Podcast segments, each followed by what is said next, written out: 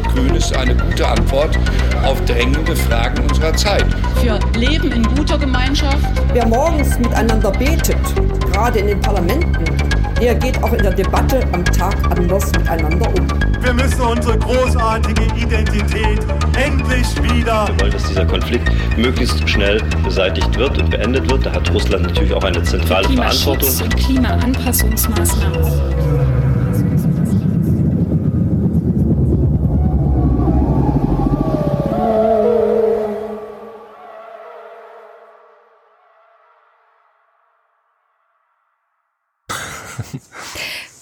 Morgen, Frank. Guten Morgen, Jenny. Ich habe dich aus dem Bett ge ge gepodcastet, nee. habe ich gehört. Das, das stimmt so nicht. du hast dich beschwert, dass das früh am Morgen ist. Und das muss das ich jetzt stimmt. hier noch verarbeiten. Genau. nee, passt schon. Wir machen los. Wir gut, sind motiviert, auch ja. wenn es Sonnabend schon äh, oder erst um 10 Uhr ist. Aber gut, passt. Also wir sind ja noch in der Begrüßung. Ich wollte mal noch schnell äh, das Feedback zur letzten Folge ein bisschen verarbeiten. Ja. Also Matthias unter anderem hatte mich dann privat per DM angeschrieben und es ist bisschen unschön geworden, wofür er sich mittlerweile entschuldigt hat. Äh, das Problem ist, er hat selber eingesehen, er hat ein bisschen emotional überreagiert, nachdem er sich mehrmals angehört hat. Ich habe so auch das. Es gibt Leute, die hören sich das mehrfach an. Das ist ja interessant. Ja, ist vielleicht auch gar nicht so schlecht, weil nachdem er mir das erste Mal geschrieben hat, hatte ich ihm gesagt, ähm, schick mir doch eine Audiodatei und sag mir, was das Problem ist, weil ich sein Problem nicht verstanden habe. Und bevor ich emotional überreagiere, sage ich immer, erklär's mir doch in Worten, in Ton. Weil Schrift ist immer so eine Sache. Mhm. Und im Ton kann man sich immer noch besser austauschen, finde ich. Also das gesprochene Wort führt irgendwie in genau. meinen Augen zu mehr Kommunikation und mehr Verstehen als das Geschriebene. Vielleicht ist deswegen Podcasten auch so ein Liebling von mir. Und äh, dann hat er mir nochmal geschrieben, dass er sich das halt mehrmals angehört hat und dann äh, seine emotionale Aufgeregtheit sich auch wieder eingefangen hat. Was ich sehr gut finde. überhaupt? Äh, also er meinte. Was war sein inhaltliches oder was war das? Was war der inhaltliche Aufhänger gewesen? Also hauptsächlich offenbar meine Äußerung zu dem Thema, äh, was die Linke in dem Wahlprogramm geschrieben hat bezüglich Polizisten, die auf der freiheitlich-demokratischen Grundordnung stehen. Hat er verstanden, dass ich das so sehe, dass Polizisten halt nicht alle so einfach mal auf der freiheitlich-demokratischen Grundordnung stehen sollten? Und dass ich den Linken vorwerfe, den Rechten Vorschub zu geben, weil sie ja das Thema so in den Vordergrund stellen. Was, okay. hm. was ich gar nicht, also erstmal will ich die zwei Themen nicht vermischen. Und dann bin ich der Meinung, also das Wahlprogramm ist halt die eine Sache. Und in der Realität umsetzen ist dann immer noch eine andere Sache. Und wenn du mir in einem Wahlprogramm das Thema halt so vorgibst, dann sei ein bisschen genauer. Wobei ich auch weiß, also Wahlprogramm ist halt bisschen eingeschränkt. Ja, ja. So. Genau. Und ich habe überhaupt nicht die, die Linken in irgendeiner Art und Weise kritisiert, und das habe ich auch so auch nicht rausgehört, dass sie dadurch, dass sie es aufs Trapez solche Themen setzen, den rechten Vorschub geben. Also das habe ich nur überhaupt nicht gesagt. Und ja, das war halt so die Aufregung. Ich, ich glaube auch, Kritik an den Linken führt zu mehr Aufregung als bei anderen Parteien. Ja, gut. Hm. Ja, kann man sich jetzt drüber, kann man jetzt lange drüber sprechen, warum und weshalb das so ist. Ähm, ähm, ja, ähm, was mir noch sozusagen, ich wurde hingewiesen, dass ich mich total verirrt habe und das stimmt tatsächlich. Also ähm, die SPD hat nie in, in, äh, in, in Thüringen äh, äh, regiert, sie hat mit, äh, mitregiert. Und ähm, genau. Aber der Rest hat so einigermaßen, also wie gesagt, also Thüringen da, dafür bin ich nicht zuständig. Ähm. Da, da sind wir jetzt total raus, weil wir leider keinen Thüringer dazu bringen konnten, sich ja, uns anzuschließen. Ja, ja. Nee, da bin ich tatsächlich also Opfer meiner meiner eigenen ähm, vermeintlich also ganz genauen Erinnerungen äh, geworden. Aber gut, es gibt Hörer, die die sich das äh, also tatsächlich nicht nur anhören und dann weglegen, sondern die dann ähm, eben solche Sachen noch äh, gerade biegen. Was ja Dafür bin ich echt. Finden wir gut. Ja, ja, finde ich finde ich gut. Also und in dem Fall ähm, tatsächlich, also ähm, ja gut, so ist es. Also wenn man sozusagen sich selbst äh, in dem Fall, also, naja, es ist der Klassiker. Okay, ja. aber ich, ich will an dieser Stelle noch, äh, weil wir ja beim Feedback sind und bei der Verbreitung dieses Podcasts, äh, Lob einspielen. Ich spiele mal ab. Uh. Psst jetzt. Ja, schön, dass wir zu dem Schluss kommen. Insgesamt, also zumindest wir drei können uns darauf einigen. Ich möchte an dieser Stelle äh, diese äh, Podcast-Reihe von Frank und Jenny empfehlen, die die Programme lesen. Da geht's ins Eingemachte. Und zwar ums handschriftlich Eingemachte. Da liegt, da wird besprochen, was expliziert wird an Politik. Und da kann man dann auch noch mal unterscheiden zwischen diesem Spektrum von Politik und dem anderen Spektrum von Politik. Aber auch da ist die Frage zu stellen, wen erreicht das und wen nicht. Ich ja, bin ganz froh mit ja, unserer... mehr Leute erreichen. Ja, die, die Ost, wer, also Ostblock oder Ostkurve, was war das? Äh, Wahllokal Wahl, Ost. Wahllokal Ost, genau. Verlinken wir ja. äh, und ansonsten die fünf Brandenburger Spitzenkandidatinnen sind online. Ich bin ganz froh, bin gespannt, wie es in Sachsen nächste Woche läuft. Wie sind wir ich eigentlich auf dieses Thema gekommen? Okay, ich habe es nicht ganz zurecht geschnibbelt, aber fand ich nett, dass Stefan das erwähnt hat, der Podcast-Papst sozusagen. Und ähm, Podcast-Papst, ey, also ja, also ich habe so weit ist es schon. Ja, ich habe mal gehört, äh, Max Jakob Ost ist der Fußballpapst. Ich sag einfach, Stefan ist der Podcast-Papst. Okay. In Deutschland jedenfalls. Äh, aber die Kritik von Hans, von der Hans-Jessen-Show ist ja berechtigt. Ich finde es leider schade, dass dieser Podcast nicht in der Breite der Brandenburgerinnen und Brandenburger Wählerschaft massiv gehört wird, aber wie soll man, wie soll man auch für Aufmerksamkeit für diesen Podcast sorgen? Ja, mein Gott, also das finde, also ja, also da bin ich ganz, ähm, sag ich mal, simpel gestrickt. Das, äh, der Podcast findet schon sein Publikum.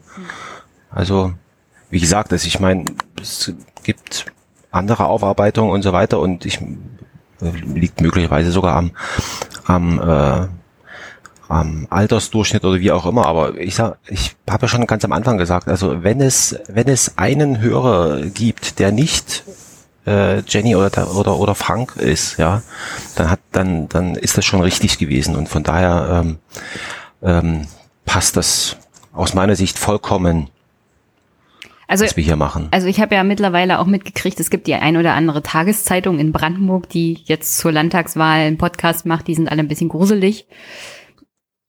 Nicht nur von der technischen Seite, also die technische Qualität ist wirklich schlimm und wenn ich das kritisiere, muss sie wirklich schlimm sein weil ich ja sonst immer sage, Inhalt zählt, aber technisch umgesetzt ist das wirklich schlimm. Und äh, abgesehen davon ist es ziemlich kurz, also so fünf Minuten vorgelesen, eine Zeitungsnachricht, das ist mhm. reichlich langweilig. Aber immerhin hat die Potsdamer neueste Nachrichten das Thema Podcasting für sich entdeckt. Also es ist ausbaufähig. Das ist doch, das ist doch toll. Ja, siehst du, ne? also mühsam ernährt sich das Eichhörnchen und so weiter und so fort. Also ähm, passt doch vollkommen. Also Also so viel, so viel zu, zu der, dem Feedback, dem Lob der Medienlandschaft in Brandenburg. Wollen wir zum aktuellen Horse kommen? Genau, es ähm, entgegen der letzten Wochen, es gibt, also ich fange jetzt einfach frecherweise an. Also ja, immer, ähm, es gibt, immer Vorzug. Es, es gibt, es gibt eine neue Umfrage, die ist in der Zeit vom 22.07. bis zum 31.07. per Telefon und Online äh, äh, Befragung erledigt worden von dem INSA-Institut für die ähm, Blödzeitung. Und ähm, genau, und am 6.8. ist sie veröffentlicht worden. Und dann geht es los, die CDU mit 28 und äh, danach kommt die AfD mit 25 Prozent. Also wir sehen, es, äh, es kehrt sich wieder so ein bisschen äh, um, also zumindest zahlenmäßig, also dass die CDU jetzt doch wieder vorne dran steht. Ähm, dann kommen die Linken mit 16 Prozent, gefolgt von den Grünen mit 12 die SPD mit 8% knapp vor den vor der FDP mit 5%. Da wird nochmal interessant, ob die rein oder rauskommen, äh, rausfallen aus, äh, also sozusagen in den Landtag. Und die sonstigen sind mit 6%. Also es wird also schon arithmetisch sehr interessant, wie, wie sich das dann gestaltet. Ich habe jetzt äh, nicht nachgeguckt, ähm, wie der Streubereich ist, aber meistens so um die zwei bis drei Prozent. Also es könnte theoretisch auch, also ja, könnte auch theoretisch sein, dass die AfD doch ähm, stärker ist. Ähm, aber es wird noch, äh, wird noch inter interessant ähm, werden. Wie sieht's denn in Brandenburg aus? Also ich hatte eigentlich gehofft, dass ich wieder um das Horse Race herumkomme, weil ich ja sagte, in Brandenburg gibt es nicht so viel Aufregung bei dem Thema Umfragen. Aber leider, leider ganz frisch von den Druckerpressen sozusagen gab es äh, eine Forsa-Umfrage im Auftrag der Matz. Das ist auch so eine, also das Märkische Allgemeine Zeitung. Das ist eine der größeren Regionalzeitungen hier bei uns. Die haben jedenfalls Forsa beauftragt, mal eine Umfrage zu machen, wie es denn um die Landtagswahl steht. So, und das kam gestern raus. Laut dieser aktuellen Umfrage steht die SPD bei 17 Prozent, die Linke bei 14, also die beiden Regierungsparteien war. Hm. Die Linke würde dann im Vergleich zum letzten Mal nochmal 4 Prozent verlieren und die SPD stürzt um knappe 10 Prozent ab. Die CDU bei 18 Prozent, auch mit leichten Verlusten. Die Grünen mit 10 Prozent Gewinn bei 16. Die AfD mit 21 Prozent die stärkste Partei. FDP ist momentan im Landtag drin mit 5 Prozent. Und dann gibt's hier noch die Freien Wähler, BVB, mit 4 Prozent. Also das letzte Mal sind sie reingekommen durch ein Direktmandat.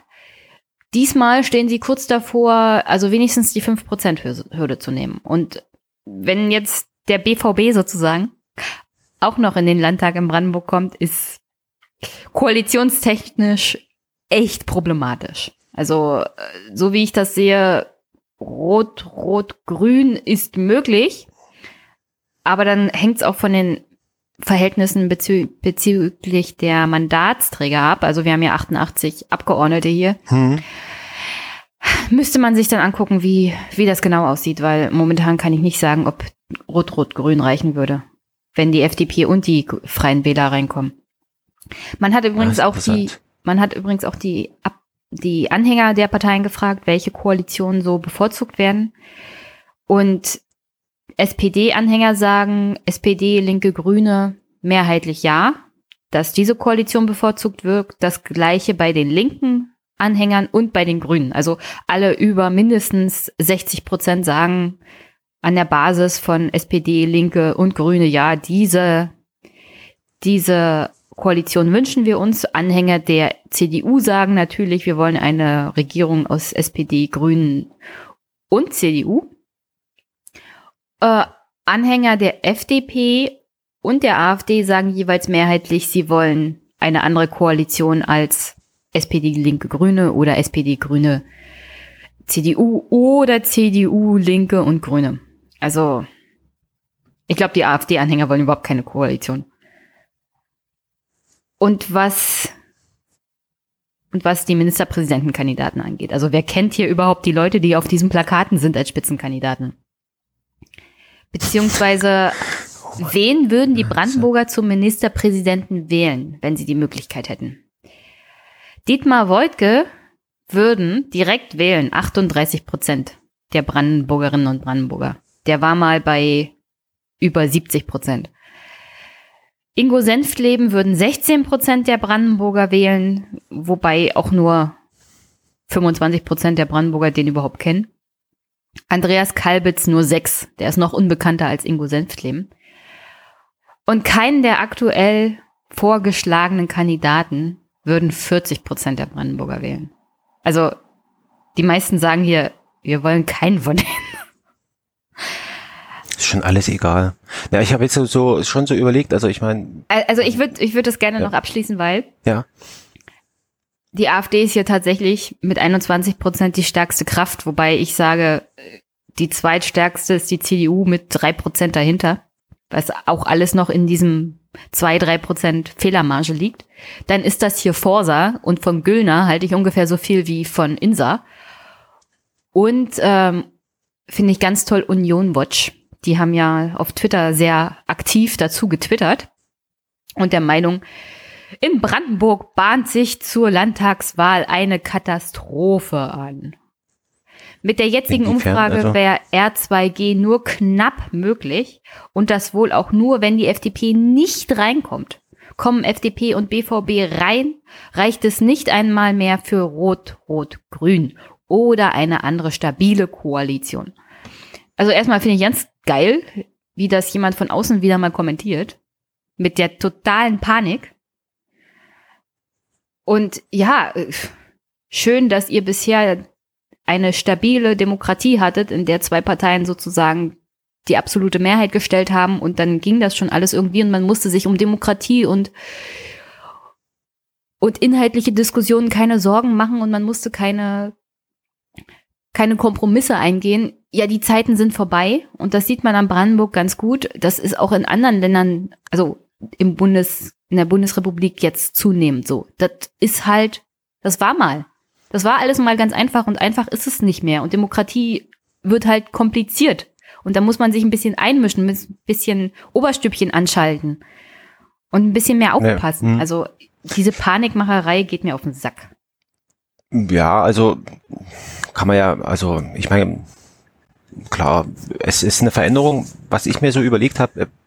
Ich meine, diese, diese Zersplitterung, wenn du jetzt sagst, also da kommen noch mal die freien Wähler und, und weißt du, Geier noch und noch Ja, mehr und noch mehr und noch mehr, dann zerhackt sich das näher und da will ich auf was ganz anderes raus. Wir können ja jetzt zum Beispiel in Österreich beobachten, ähm, diese, die Regierung, die dort im Amt ist, die ist ja auch vom Parlament gewählt. Aber das ist ja eine, wie soll ich sagen, eine Art Kompromissregierung und so weiter. Und soweit ich das beobachten kann, also ähm, findet in, in, in Österreich noch also tatsächlich äh, modernes westliches Leben statt. Ähm, ähm, ist, die Polizei arbeitet, ähm, die, die, die Krankenhäuser arbeiten, alles, was man so braucht. Also die öffentliche Sicherheit ist äh, sozusagen äh, nicht zusammengebrochen. Und jetzt kann man sich ja tatsächlich überlegen, dass man sagt, naja, Moment, also wenn wenn es total unmöglich ist, aufgrund der Zersplitterung dieses äh, Parlaments in mehr oder weniger größere oder kleinere Splitter, ähm, da kann man eben sagen, pass mal auf, also wir machen jetzt hier so eine Regierung, die wählen wir jetzt erstmal alle, äh, mehr oder weniger. Und dann, und für unsere eigenen Themen, und das wird, dann wird ja tatsächlich interessant, äh, was weiß ich, wenn jetzt die SPD ein tolles Thema hat, dann muss sie sich halt im Parlament die Mehrheiten dazu so zusammenbasteln. Und dann müssen halt vielleicht auch die Union mal und so weiter und so fort. Und das finde ich ja schon wieder interessant, wo man sagt, na gut, also so dieses äh, diese Standardeinstellung, wir sind eine äh, wir sind eine äh, Koalitionsregierung und äh, wir machen das, was der jeweils andere sozusagen vorschlägt, das, das tragen wir mit. Das hätte man damit vollkommen ausgehebelt. Und auf der anderen Seite, also das wäre nochmal so dieses österreichische Modell, das finde ich an sich gar nicht so schlecht, so als, sage ich mal, äh, wie soll ich sagen, ähm, so als Wiederbelebung, ne? also dass man so ein bisschen, dass man sich mal ein bisschen kümmern muss und dann hat man nicht mehr so diese, diesen Eindruck, also hoffe ich jedenfalls, also das wäre so das, was ich mir davon eigentlich, da, dadurch, dass man sozusagen nicht nur im Parlament da irgendwie drinne sitzt und, und muss sich um seine, und, und, und wartet, dass die Legislatur vorbeigeht, in Anführungszeichen, sondern eben auch während der Legislatur sich so ein bisschen tatsächlich die Mehrheiten organisieren muss, habe ich die große Hoffnung, oder ja, Erwartung vielleicht sogar auch, ähm, dass dann sich auch in der politischen Kommunikation nach außen so dieses, ähm, dass sie auch mal rausgehen müssen, ja, und dort zu sagen, pass mal auf, also wir machen jetzt dieses und jenes und und äh, und so weiter und so fort, äh, dass das sich wieder sozusagen mehr mehr in den Vordergrund schiebt und ich kann mir das sehr gut vorstellen, dass es vielleicht sogar dann langfristig in diese Richtung geht. Aber schauen wir mal, wie, wie, wie lang das noch äh, braucht, bis es sozusagen im Parlamentsbetrieb dann angekommen ist. Aber wie gesagt, also an Österreich können wir sehen, ähm, so eine, in Anführungszeichen, ähm, ja, Nicht-Parteienregierung oder wie auch immer man sowas nennt, ähm, funktioniert ja auch. Ne? Also, Ja, aber das ist eine ganz andere Situation, würde ich sagen. Weil die Ja. Regierung natürlich zusammengebrochen ist und sie nennen das ja äh, Expertenregierung Experten, genau. Fachkräfteregierung, Expertenregierung. Und da hat ja auch der Bundespräsident von Österreich noch viel mehr Macht als bei uns zum Beispiel. Aber ich würde auch Ja. sagen, man könnte darauf abstellen, Zersplitterung des Parteiensystems war ja bei uns aus, aufgrund von Weimar immer das Übel, das die Demokratie gefährdet. Wobei ich sage, ja, also das war halt damals ein Problem. Jetzt müssen wir mal gucken, haben wir daraus was gelernt? können wir damit umgehen, dass tatsächlich das Parlament und die einzelnen Abgeordneten fernab von vielleicht ideologischen Grenzen der Parteien was Vernünftiges an Gesetzgebung auf die Beine stellen? Wäre das nicht mal eine Option oder eine Möglichkeit, eine Chance, zu gucken, dass das Parlament in Deutschland tatsächlich mal wieder was zu sagen hat, fernab von Fraktionszwang. Weil wir sind ja dazu übergegangen, zwei, zwei Parteien stellen die Regierung und die Regierung muss stabil sein und was die Regierung sagt und was die Regierung an, an Gesetzesentwürfen einbringt, ja. das muss alles kohärent sein. Also das hat auch ein bisschen was von, naja, Untertanenhaftigkeit. Es gibt ja da diese, dieses äh, wunderbare Buch, Der Untertan, wurde auch mal verfilmt. Ich glaube, diese Hörigkeit Richtung Exekutive und wenig Freiheit der Legislative, ah, das ist schon so ein Grundproblem in unserer Demokratie. Dementsprechend finde ich das jetzt nicht so katastrophal. Also muss man mal gucken, was daraus wird. Ich sehe es eher als Chance. Man darf halt nicht so alles gegen die AfD, sondern man, man muss das in diesem neuen Parlament dann auch nutzen, um vernünftige Sachen auf die Beine zu stellen. Wenn, wenn du natürlich davon ausgehst, dass alle Parteien sich dann gegen die AfD verbünden und die dann da steht, auch wir sind das Opfer, dann geht das natürlich nach hinten los. Ja, mein Gott, also pff, das ist dann, wie soll ich sagen, also ja, das, das muss man dann hinnehmen. Aber auf der anderen Seite, wie gesagt, also dieses, ähm, ich finde es halt generell so schlecht. Ich meine, du kannst jetzt ganz schlecht äh, weil dir jetzt irgendwie die Wahlergebnisse nicht passen, dort äh, Brandenburg zusperren. Also äh, Doch, so, eine so geht's ja nicht. Eine, eine, eine Mauer drumherum oder so, ne? Also ähm, aber also das man muss halt dann an der, muss man dann halt sagen, na gut, äh, Tel Aviv, so ist das Leben. Also ja. ähm, nicht, das, nicht Tel Aviv, sondern Tel Aviv. Nee, also es gibt von, es gibt einen Louis Define-Film Brust oder Keule ähm, ich glaube, das ist Brust oder Keule, äh, wo er eben, also in der, in der deutschen Synchronisation, da sagt er nämlich, äh, Tel Aviv, so ist das Leben und bla bla bla. Und dann, genau, also, äh, das hat sozusagen den, den, den Weg äh, hier in meinen Sprachgebrauch ge gefunden. Und es gibt tatsächlich Leute wie du, die das dann eben bemerken. Ähm, Finde ich immer interessant. Aber ähm, mal, also abseits davon, also es wie gesagt, also diese, diese, und auf der, also auf der einen Seite Brandenburg ist in dem Sinne interessant, weil es halt diese Zersplitterung gibt und auf der anderen Seite, ähm, ich meine, Brandenburg ist nicht wichtig genug, also das muss man tatsächlich sagen, als dass man dort äh, sozusagen die große Katastrophe zu erwarten hat, wenn es, äh, und da kann man ja ruhig mal ein bisschen mutig sein. Also ähm, sozusagen abseits dessen, wo es gefährlich ist, ähm, oder was ist gefährlich, also ähm, kann man ja mal ein bisschen was ausprobieren und kann sagen, nee, Moment, also ähm, lass uns doch mal das versuchen und äh, sozusagen ein bisschen lebendiger zu sein. Und das wäre vielleicht so eine Möglichkeit, aber muss man halt mal gucken, ähm, wie sich das dann, also langfristig dann so in die Richtung äh, möglicherweise sogar entwickelt. Also ja, also es gibt ja auch den Spruch, nichts wird so heiß gegessen, wie es gekocht wird. Ja. Also die Demokratie in Deutschland ist auch wesentlich stabiler als das, wie du sagst. Jetzt eine Landtagswahl in Brandenburg, die gleich in ihren Grundfesten erschüttert. Und so habe ich so manchmal das Gefühl, wird kommentiert. Also wenn die AfD jetzt 21 Prozent in Brandenburg ja, bekommt, ist die Demokratie in Gefahr. Ja, äh, die Demokratie ist, ja ist auf andere Art und Weise in Gefahr was hauptsächlich damit zu tun hat, dass sich keine Sau für den Osten interessiert, es sei denn, hier wird mal wieder NPD mit 12 Prozent gewählt oder die AfD mit 21. Wenn man sich mal ein bisschen früher mit dem Osten beschäftigt hätte, müsste man jetzt nicht so viele Katastrophennachrichten verbreiten. Ja, also es gibt auch eine, eine interessante, also jetzt vielleicht mal so zum Abschluss, es gibt auch eine interessante Beobachtung, ähm, dass zum Beispiel, also habe ich auch selber nie so gesehen, ähm, es gibt irgendwo ein Artikel, ich weiß nicht, in der Taz oder sowas, oder vielleicht sogar in der Zeit, wo mal so geguckt wurde, ja Moment, also wie ist denn das eigentlich mit der AfD-Wählerschaft, also sozusagen regional nochmal äh, verteilt. Und da kann man eben tatsächlich feststellen, dass vom Norden nach Süden nimmt eben der Anteil der AfD-Wähler tatsächlich eben zu. Und ähm, man hat hinterher geguckt worden, ja Moment, also dann äh, heißt es ja, äh, also diesen blauen Osten, der immer so behauptet würde, den gibt's ja gar nicht. Ne? Also und dann wurde dann mal so ein bisschen geguckt, was sind denn mögliche Unterschiede, worauf sich das äh, sozusagen begründet und so weiter und so fort. Und das ist schon echt interessant. Hm. Ähm, ähm, ich will das jetzt gar nicht so weiter vertiefen, weil den Artikel, den kann sich jeder selber ähm, suchen. Ja, Tante Google hilft. Ähm, und B, ähm, vielleicht ist das nochmal so ein Anstoß, ähm, ähm, sich mal jemanden zu suchen, mit dem man auch vielleicht sogar mal da so ein Gespräch darüber führt. Also oder vielleicht sogar mal direkt dorthin fährt oder sich irgendwie da dafür sozusagen längerfristig mal interessiert, abseits von irgendwelchen, ähm, wie soll ich sagen, Kalenderthemen, also im Sinne von, da findet eine Wahl statt und deswegen interessiere ich mich dafür.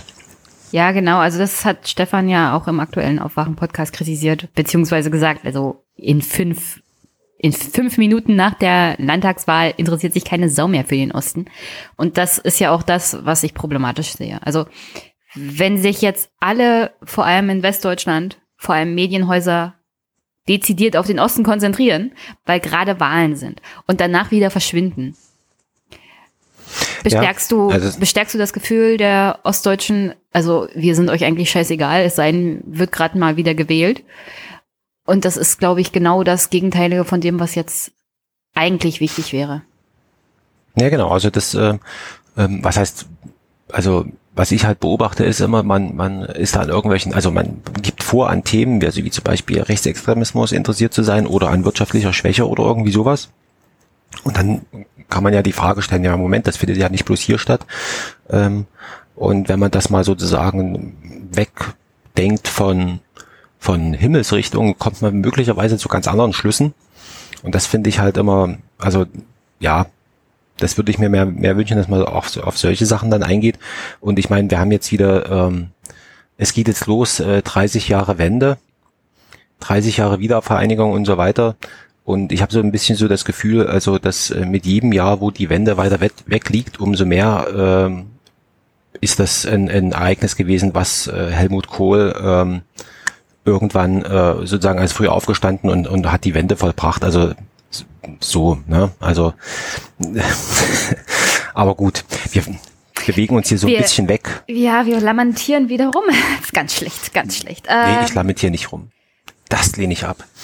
Heute FDP. Ich wusste gar nicht, dass es sie überhaupt noch gibt. Also ich war tatsächlich überrascht. Ja, aber du, ähm, du, du sprichst wieder nach vorne. Ich wollte eigentlich noch auf ein aktuelles Thema im Wahlkampf hier in Brandenburg. Oh ja. Weil wir haben nicht nur Landtagswahlen. Die Landtagswahlen werden von den Parteien und verschiedenen Organisationen gleich mal genutzt, um Volksentscheide zu machen. Mhm. Aktuell haben wir so ein kleines Problem mit den Hohenzollern. Kennst du die noch? Weißt du, wer die sind? Ähm, Wilhelm II, oder? ja. Äh, ich dachte ja, wir sind die losgeworden. Unser Problem ist ja in Deutschland, wir haben unseren Kaiser und König nicht geköpft und die ganze Familie ausgerottet, Nein, wir sind da ein bisschen friedlicher mit umgegangen und die sind einfach nur ins Exil gegangen und dann sind sie leider aber wieder zurückgekommen.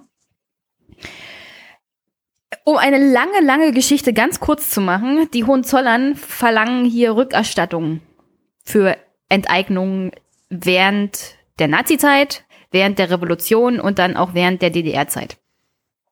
So, und die Brandenburger Linke und so generell die Brandenburger finden das jetzt nicht so lustig, dass die Herren und Damen, in diesem Fall der Chef des Hauses Hohenzollern, wie heißt er denn? Wie heißt er denn?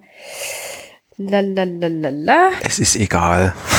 Nee, ich will das, ich will das wirklich aussprechen, weil das ist, das ist lustig. Haben wir so viel Zeit? So viel Zeit haben wir. Ha, ich hab's gefunden. Das aktuelle Oberhaupt des Hauses Hohenzollern heißt Georg Friedrich Prinz von Preußen. Der stellt übrigens Eigentumsansprüche auf tausende Kunstwerke in öffentlichen Museen, unter anderem auch das eine oder andere Schloss Sizilienhof, Schloss Lindstedt und eine Villa in Liegnitz. Und die sind gerade dabei, auch mit der Bundesregierung eine Art Vergleichshandlung zu führen, Verhandlung zu führen. Und in dem Vergleich würden die tatsächlich ausgezahlt werden. Es geht da um 1,2 Millionen alleine. Dann geht es um Wohnansprüche, Nutzungsrechte in diesen Schlössern und alle so eine lustigen Sachen. Und die Linke hat gesagt, nee, das wollen wir nicht. Wir wollen mit einer Unterschriftensammlung die, also die Volksinitiative, die Brandenburgerinnen und Brandenburger dazu befragen. Und wir wollen die nächste Landesregierung dazu verdonnern, mit dieser Volksinitiative in keiner Art und Weise irgendeine Art von Rückerstattung oder Vergleich zuzustimmen. Also, das finde ich, mhm. das finde ich lustig. Und ja, glaube, ich. Das heißt, sie rechnen das. ja, okay, also, aber das heißt auch im Umkehrschluss, sie rechnen gar nicht damit, dass sie selber an dem, an der nächsten Regierung teilnehmen, oder? kann man das so, kann man das so lesen? Ne? Würde ich, jemanden, würde ich nicht so ja? lesen. Ich würde glauben, sie hoffen. Oder ist das so ein Mobilisierungsthema? Also, also es ist, glaube ich, ein Mobilisierungsthema, weil die meisten davon ausgehen, es, man braucht ja nur 20.000 Unterschriften für diese Volksinitiativen. Mhm. Und das ist ja sozusagen eine Empfehlung der Wählerschaft ah, okay. an die neue Regierung. Und der aktuelle Finanzminister ist ja von den Linken, Herr Görke. Der hat sich schon ganz klar positioniert und hat gesagt, also den Quark mache ich nicht mit und ich will keinen einzigsten Euro des brandenburgischen Haushalts dazu verwenden, die Hohenzollern auszuzahlen. Vor allem, weil die Linke auch damit argumentiert, dass man ja ein Recht hat, Veto auf solche Zahlungen einzulegen, weil das Haus Hohenzollern doch erheblichem, in erheblichem Maße dem NS, NSDAP-Regime Genau. Vorschub geleistet hat, weswegen sie ja überhaupt auch massiv enteignet wurden, vor allem in der DDR. Und ich glaube, das ist doch, ähm, ist es, ist es nicht so, dass, ähm, dass diese ganze Entschädigung und so weiter, also im Sinne von, also du kannst nur dann entschädigt werden, wenn du, sag ich mal, eine gewisse Ferne ähm, oder Nichtnähe zu dem, äh, zum Dritten Reich äh, ähm, hast oder hattest. Also im Sinne von, wenn du da mit, äh, mitgemacht hast, dann bist du generell ausgeschlossen. Ich glaube, da dreht sich so ein bisschen drum, oder? Ja, ja, erstmal das, aber die Sache ist auch, die Hohenzollern wurden hier 1917 mit der Revolution enteignet. Also und ihr Anspruch, also das, das ist ja so, das ist ja so, dass ich nicht verstehe. Der Anspruch des Hauses von Preußen, das Haus Hohenzollern, beruht darauf, dass sie von Gott gegebene Herrscher waren eines, Mal, eines Tages, vor langer, langer Zeit. Das war nicht ihr Eigentum. Mhm. Das hatten sie, weil sie naja, gut, wegen also Geburt das ist dann, dachten, sie seien von Gott gesandt und hätten das Recht zu herrschen. Das, das war niemals Also- ihr Eigentum. Das war, also Ja, also gibt's ja von äh, ähm, gibt's ja von äh, von Berthold Brecht. Ähm, oh Gott, jetzt komme ich schon wieder irgendwie. Hm. Naja, also jedenfalls äh, geht's da auch um, äh, also wird eben, also Napoleon hat, äh, was weiß ich, ähm, dieses Land in Anspruch genommen oder dieser und jener hat eben äh, große Gebäude und da war eben auch die Frage dann, hatte er nicht wenigstens einen Koch dabei?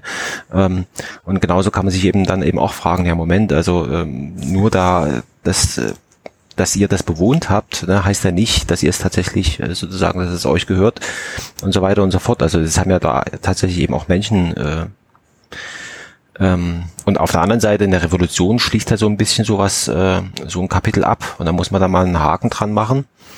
ja, Und, und, da sage ich, also genau, und da gilt das Gleiche, was ich auch in Bezug auf die, zum Beispiel die BMW-Erben sagen würde. Wenn sie wirklich so genial äh, sind, wie es ihr sozusagen ihr, ihr, ihr Ruf, also im Sinne von, also sie waren Herrscher und so weiter, dann würden sie es auch noch ein zweites Mal schaffen. Ja, also sie brauchen das gar nicht. Das wäre dann mein Argument, wo ich sage, also im Prinzip gibt's gar keinen Grund. Und irgendwann ist halt mal auch mal Schluss. Also das ist halt abge, es ist abgeschlossen und es kommt doch nicht wieder. Und da jetzt 100 Jahre später da noch irgendwas rausschlagen zu wollen, gut. Ich meine, es ist ein Versuch, aber es ist schon also ziemlich fragwürdig und auf der anderen Seite zeigt es vielleicht auch ein bisschen so die die ganze Haltung, ähm, wo man sagt, also selbst wenn ich das Recht hätte, ist es angemessen nach 100 Jahren äh, ähm, sozusagen damit nochmal um die Ecke zu kommen. ja, und um, Aber gut. um das nochmal abzuschließen, es ist ja nicht so, als ob das Haus Hohenzollern hier keinen Grundbesitz hätte in Brandenburg. Also, Ja, ja. na klar hat man ihnen die Schlösser weggenommen, weil hat man dann halt in Volkseigentum überführt. Aber nach, nach der Wende haben sie auch schon einiges zurückbekommen. Ist nicht so, als ob sie dann mit leeren Ja, ja. Händen dastehen. Also verhungern werden die armen Damen und Herren Nee. jetzt nicht. So, das, das Es- ist eine Volksinitiative. Eine andere, diese, die auch eingebracht wurde, die ich auch sehr gut finde, ist von einer NGO. Da geht es darum, dass die zukünftige Landesregierung dazu, äh, ich will nicht sagen verknackt, sondern dazu aufgefordert wird, ein Gesetz zu machen, ein Klimagesetz, das dazu führt, dass alle künftigen Gesetze immer unter dem, unter dem Sichtpunkt der Auswirkungen auf das Klima erlassen werden. Also jedes Mal eine Prüfung, wie klimaverträglich, wie klimafreundlich ist dieses Gesetz, was wir jetzt aus dem Landtag bringen. Und welche Folgen oder Schäden hätte das für das Klima, für die Umwelt etc. Also auch eine gute Volksinitiative. Ja, da tut sich einiges. Das Einzige, was ich jetzt hier aus Sachsen berichten kann aus der letzten Woche, ist, ähm, dass unser wundervoller Ministerpräsident ähm, jetzt irgendwie festgestellt hat, dass er, dass er keine CO2-Steuer hat. Ähm, der ist, also der Ministerpräsident gehört der CDU an und er begründet das ähm, damit, also finde ich interessant, also da muss man immer so ein bisschen vorsichtig sein. Ähm, also das ist sozusagen die armen Menschen auf der, auf dem Land und so weiter, also das wäre total unmöglich und äh, also wo ich mir sage, also wenn die CDU irgendwie so sozial argumentiert, da muss man aufpassen. das, äh, das ist gefährlich. Ja, also keine Ahnung, was da noch draus, draus wird. Also äh, vor allem das Interessante, es ist ja auch nicht äh, gesagt worden im Sinne von, wir wollen es jetzt vielleicht mal so handhaben oder so. Also das ist erstmal so, wo ich sage, also im Moment, also du kannst ja sehr gerne, kannst du irgendwas ablehnen, aber dann möchte ich gerne wissen, wie du es anders löst. Ne, also ähm, das hat ja einen gewissen Hintergrund, weshalb man eben das Mittel der CO2-Steuer äh, haben will. Naja, schauen wir mal, was draus wird. Viel, wird bestimmt sehr viel draus. Ich meine, ja, immerhin, also, immerhin sind die Plakate der CDU in Sachsen sehr grün. Das stimmt. Ähm, bei Gelegenheit, ich muss mal gucken, ähm, ich habe, dass ich nochmal ein Foto mache, ich habe jetzt äh, der, der Martin Dulich, der ist ja, also SPD, und ähm, er ist Wirtschaftsminister in Sachsen und B, äh, sozusagen äh, nächste Eigenschaft ist, er ist auch noch Ostbeauftragter der, der der ähm, äh, also verantwortlich für den Osten in der SPD und auf seinen seinen Wahlplakaten, also bei ihm ist es mir aufgefallen, ist mittlerweile, da gibt es also sozusagen ein ganz normales Porträtfoto, irgendein nichtssagender Spruch ähm, und, und der nichtssagende Spruch, der ist noch so ein bisschen rötlich gehalten, aber das SPD, das ist mittlerweile total grau. Also sozusagen weiße Schrift auf grauem Grund. Also es verblasst langsam. Also das ist, äh, wie wir ja ganz am Anfang heute schon berichtet hatten, also da sozusagen in den Plakaten wird das Ergebnis der, der, der verschiedenen Umfragen, vielleicht sogar das Wahlergebnis schon vorweggenommen. Die SPD verblasst, sie verliert die Farbe. Ähm, es ist also im Grunde genommen, äh, ja, also ja, wir haben, so wir haben ja schon äh, im Aufwachen-Podcast und ich glaube ich auch schon mehrfach festgestellt, dass die Partei mittlerweile eher ein Klotz am Bein ist, wenn man gewählt werden will. Ja, aber das ist äh, so, also sag ich mal, wenn du jetzt sehschwach bist und und äh, vielleicht auch schon ein bisschen älter, wo eben tatsächlich Sehkraft nicht mehr so ist, du, das das Dumme an der ganzen Sache ist, ich verstehe halt nicht, wie das funktioniert, aber ähm, man erkennt im Grunde genommen nur noch das das das das das Foto und mit, mit wie und auf dem auf dem äh, Wahlzettel ist ja kein Foto drauf, also da frage ich mich dann schon, wieder die Verbindung sozusagen von dem Plakat zum Wahlzettel funktionieren soll. Ja, ähm, aber der Name. Wahrscheinlich nur über den Namen, ne? Ja. Wahrscheinlich. Also, der Name steht ja ganz fett, nur blöd, dass auf dem Wahlzettel halt die Partei auch in Schwarz und Weiß gedruckt ist. Ja, also ähm, ja, ich fand es nur interessant, weil früher war es so, da hatten sie das dann wenigstens, also erst sind diese, sag ich mal, war also Parteisymbole kleiner geworden und mittlerweile werden sie sogar noch ähm, sozusagen farblos. Also sie, also die Partei verschwindet also vollkommen. Mhm. Ähm, ja, also fand ich nur so so interessant. Man sieht, ich mache vielleicht noch mal noch mal ein Foto. Also schauen wir mal. Ja, ich freue mich schon auf das Foto. Muss ich mir schicken? Ja, ja, ja. Würde ich, ich genüsslich, gucken, ich genüsslich ja, ja. ja. Okay, so, dann sind wir soweit. Können wir uns mit einer Partei beschäftigen, die, von der du sagtest, ich habe schon vergessen, dass sie überhaupt existiert. Ja, ja, also ist, also ja, also in meinem unmittelbaren sozusagen Erleben, wenn ich so in der Stadt unterwegs bin oder so, oder ab und zu vielleicht doch mal noch eine Zeitung lese oder so, also sie kommt schon vor, aber mir war gar nicht bewusst, also ähm, dass es, dass sie auch Landtagswahlkampf äh, macht. Also das war mir vollkommen, äh, äh, also als Landespartei kommt sie schon gar nicht mehr in meinem Denken vor. Ähm, Genau, also die, interessant ist, dass das Wahlprogramm in Sachsen heißt ähm, einfach machen da, äh, von der FDP. Und das ist so ein bisschen so, also so als, als Idee finde ich es gar nicht so schlecht. Ähm, sie, sie fangen eben, sagen eben, also was, was sind wir hier? Also wir machen so ein bisschen Start-up, ja. So und, und erzählen sozusagen in ihrem Wahlprogramm so ein bisschen so, so den, die, die Geschichte so nach dem Motto, also von der Geburt bis, äh, bis äh, sozusagen ans Ende deines, deines Lebens und, und äh, das und das machen, wollen, wollen wir gerne machen. Ne? Also so an sich von der, von der Struktur her, ähm, so als Erzählung, ähm, gar nicht so schlecht. Ähm, es ist, wo ich mich jetzt natürlich frage, ist, ähm, wenn ich jetzt irgendwo, ähm, was weiß ich, im Erzgebirge auf dem Land bin, was interessiert mich irgendein Startup? Also gibt es diese Haltung überhaupt? Ne? Also und das andere ist, was mich jetzt hier schon wieder stört, ist, äh, dass es, also es ist 91 Seiten lang, das PDF.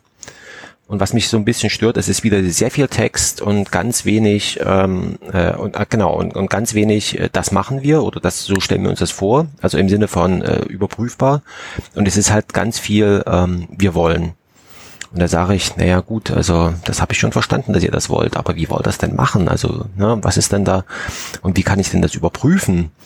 Und das ist halt hier wieder mal ganz äh, wenig und äh, ja, ist, äh, gefällt mir eigentlich so nicht so. Macht es ein bisschen schwierig, das Ganze. Aber von der, von der, von der Herangehensweise würde ich mal sagen, ja, also passt zur FTP, ne? also so ein bisschen Startup und ich, ich mache das jetzt einfach so, ne? Ähm, und, und ich äh, sozusagen, ich weiß schon ganz genau, was hier für mich äh, wichtig ist. Und ähm, ja, also es passt. Dann mache ich mal. Also die FDP in Brandenburg. Ich könnte sagen, die Geschichte der FDP in Brandenburg ist eine Geschichte voller Missverständnisse. Vor allem, weil es die FDP ist und weil es Brandenburg ist. Das letzte Mal im Landtag war die FDP 2009 mit 7,2 Prozent. Das war noch die Silvesterwelle, super Steuerreformpartei, wo alle dachten, also die machen eine vernünftige Steuerreform und dann werden alle entlastet. Und davor, also davor war die Partei in Brandenburg 1990 im Landtag. Da gab es eine Ampelkoalition und äh, ja, da hat die FDP zusammengearbeitet mit der SPD und den Bündnis Grün 90, nur Bündnis 90 Grüne waren es da noch nicht. Und nach dieser Koalition hatte die SPD hier in Brandenburg die absolute Mehrheit und die FDP verschwand aus dem Landtag und kam, wie gesagt, erst wieder 2009 rein. 2014 stürzte sie auf 1,5 Prozent ab und war praktisch nicht mehr existent. Also auch so generell. Man kann sagen, landesweit gibt es schon den ein oder anderen Kreisverband, der auch mal relativ erfolgreich ist. Also Vertretung in den jeweiligen Kreistagen ist auch da. Es ist aber eine Partei, die vor allem im Speckgürtel Berlin nahen Raum erfolgreich war. Jetzt sind die Grünen da. Ich denke mal, die machen es der FDP auch ein bisschen schwer. Aber ja, das ist so die FDP in Brandenburg nicht sehr erfolgreich. Die hatten auch seltsame Wahlkämpfe dann in 2014, so nach dem Motto, keine Sau braucht die FDP. Das hat für Aufmerksamkeit und Lacher gesorgt, aber nicht sonderlich viele Stimmen. Zum Wahlprogramm, also das steht alles unter dem Motto Chancenland Brandenburg. Und sie verkaufen es unsere Vision von Chancenland Brandenburg. Brandenburg wächst mit seinen Menschen. Finde ich eigentlich ganz gut. Ich finde es auch gut, dass es kurz ist. Hat nur 47 Seiten, ist im Großen und Ganzen in vier Kapitel unterteilt und auch da ist so, ich glaube, nach dem Lindner den Laden übernommen hat, hat er das alles ein bisschen stramm gezogen. Auch da ist so die Erzählung, sei Herr deines eigenen Schicksals. Also wir sorgen dafür als FDP, dass das Land dir eine gute Bildung gibt, aber du musst auch leisten, leisten, leisten. Und du musst auch selber in der Lage sein, äh, in deiner Freiheit, das ja, alle, genau, alle Chancen auszunutzen, die wir dir geben. Und der Staat soll sich mal schön zurückziehen weil wenn du eine gute Bildung von uns bekommen hast, musst du auch in der Lage sein, äh, dich selber aufzufangen. Und wenn du Probleme hast, na, ist das deine eigene Schuld. So, so ungefähr läuft das Wahlprogramm mhm. der FDP ab. Wobei ich sagen muss, also äh, greife ich mal ein bisschen vorweg, das erste Kapitel ist tatsächlich Bildung. Also, dass sie Bildung wirklich ins Zentrum der Aufmerksamkeit stellen, weil es gleich am Anfang ist, finde ich sehr gut. Und es ist ein, zwei Aspekte rausgenommen, ein sehr. Bist du noch da? Oh. Ja, ja, ich höre dir. Siri ist bei mir angegangen. Geh weg, Siri. Ähm, ein sehr sozialer Angriffspunkt Beziehung, be, beim Thema Bildung. Also, wenn man mal den, na, kommen wir ja gleich zu. Also im Großen und Ganzen gefällt es mir eigentlich ganz gut. Es wird auch viel gelabert, es ist reichlich wenig nachprüfbar, was die Versprechen angeht. Es ist reichlich äh, zahlenbefreit, aber ich finde es gut, dass sie es nicht, nicht über 100 Seiten auslabern wie bei der CDU, sondern dass sie sich kurz halten. Aber auch da ist, wie bei jedem Wahlprogramm, das wir bisher besprochen haben, die Nachprüfbarkeit halt das Problem dann am Ende. Ja, genau. Also. Aber ich kann mir gut vorstellen, dass in, in bestimmten Punkten auch gut mit den Linken zusammenarbeiten könnten. Ja gut, da sind wahrscheinlich die, die handelnden Personen nicht so richtig, äh, ähm, ja, wollen wir mal in die äh, Bildung. Äh, du, äh, der Hans-Peter Götz war hier bei der SED in der Partei, also bevor er Spitzenkandidat bei der FDP wurde. Aha, ah, okay. Also das, ist ein, das ist ein interessanter Spitzenkandidat. Der war hier schon mal Spitzenkandidat, war Fraktionschef. Dann kam das raus, dass er in der Vergangenheit in der SED war. Da gab es Riesenterz. Und jetzt ist er wieder Spitzenkandidat, weil er einer der bekanntesten FDPler im Land überhaupt ist. Aber wie gesagt, der hat eine Vergangenheit als SED-Mitglied. Und deswegen gar nicht so unwitzig, so als FDPler. Wollen wir mal reinhüpfen? Ja, wir hüpfen. Mit beiden Beinen voran. Genau. Ähm, ich ich fange mal an. Also bin, ich bin einfach frech und ähm, also ähm, genau. Also die, die, wie ich jetzt schon gesagt hatte, also die die FDP fängt eben so an, so ein bisschen so, also Startup des Lebens und so weiter. Und und, und wenn man das jetzt so liest oder denkt, ähm, oh jetzt geht's los, ne? Also ähm, dann äh, also dann dann geht's aber erstmal ja schon um, um Kindergarten, aber es geht erstmal um die Erzieher. Also und hier wollen sie eben, also wir haben ja so, ein, wir haben ja schon festgestellt, wir haben so, so, ein, so ein Problem, also mit den Erziehern ähm, oder Erzieherinnen in die, wahrscheinlich in der Mehrzahl der Fälle. Ähm, also es sind zu wenig da und und äh, wir müssen ja irgendwie sozusagen mit dem wenigen, was wir haben, wir auskommen. Und was sie jetzt hier machen, ist sagen ja, dass sie sagen, ja gut, also wir, wir müssen erstmal in der Erzieherausbildung ähm, da soll halt äh, sozusagen das Land äh, soll eine soll eine soll eine Ausbildungsvergütung äh, zahlen. Und ähm, das äh, also nee Quatsch ähm, die das Land soll das äh, Schulgeld übernehmen. Also diese 120 Euro sind es glaube ich im Monat die man an die Schule da zahlen muss äh, im, im, im Jahr. Also Summe X. Was? Soll das Land hm? es also, gibt in Sachsen ein Schulgeld? Naja, für, für, die, für, für den Besuch für den Besuch der Grundschulen und so oder wie? Nein, für das, äh, wir sind jetzt bei der bei der Erzieherausbildung. Ach so, also, ach so, okay, okay. Genau, also das das Problem ist, also ist, man muss äh, Schulgeld bezahlen. Also es gibt irgendwie offensichtlich, also war mir auch neu, eine Handvoll Berufe, wo eben also sozusagen Schulgeld bezahlt werden muss, weil eben auch die Ausbildung ähm, entsprechend privatwirtschaftlich organisiert ist. Und äh, bei den Erziehern gibt es typischerweise äh, keine Ausbildungsvergütung aus irgendwelchen Gründen äh, denk, ist man halt der Meinung, es, es muss nicht sein. Und dann gibt's noch sowas, das hatten wir ja beim letzten Mal schon, ähm, bevor man Erzieher werden will, äh, werden kann, muss man erstmal Sozialassistent werden. Und ähm, diese und das zieht es halt alles so ein bisschen in die Länge und hier sagt eben die, F, die FDP, also der Moment, also wir streichen den Sozialassistenten. Ähm, und ähm, beziehungsweise führen das so ein bisschen zeitlich äh, tatsächlich, also straffen das, wie es immer so schön heißt, ähm, und verpflichten das Land eben sozusagen das Schulgeld zu übernehmen. Und ähm, wir müssen irgendwie mit der Ausbildungsvergütung da hingucken. Und sie wollen also, dass eben auch Abiturienten ähm, oder jemand mit einem Hochschulstudium, mit einem abgeschlossenen oder einer Berufsausbildung, der eben auch, also sozusagen das, das Quereinsteiger äh, Wesen, Schrägstrich Unwesen, soll eben auch bei den Erziehern sozusagen Einzug halten. Das ist das eine.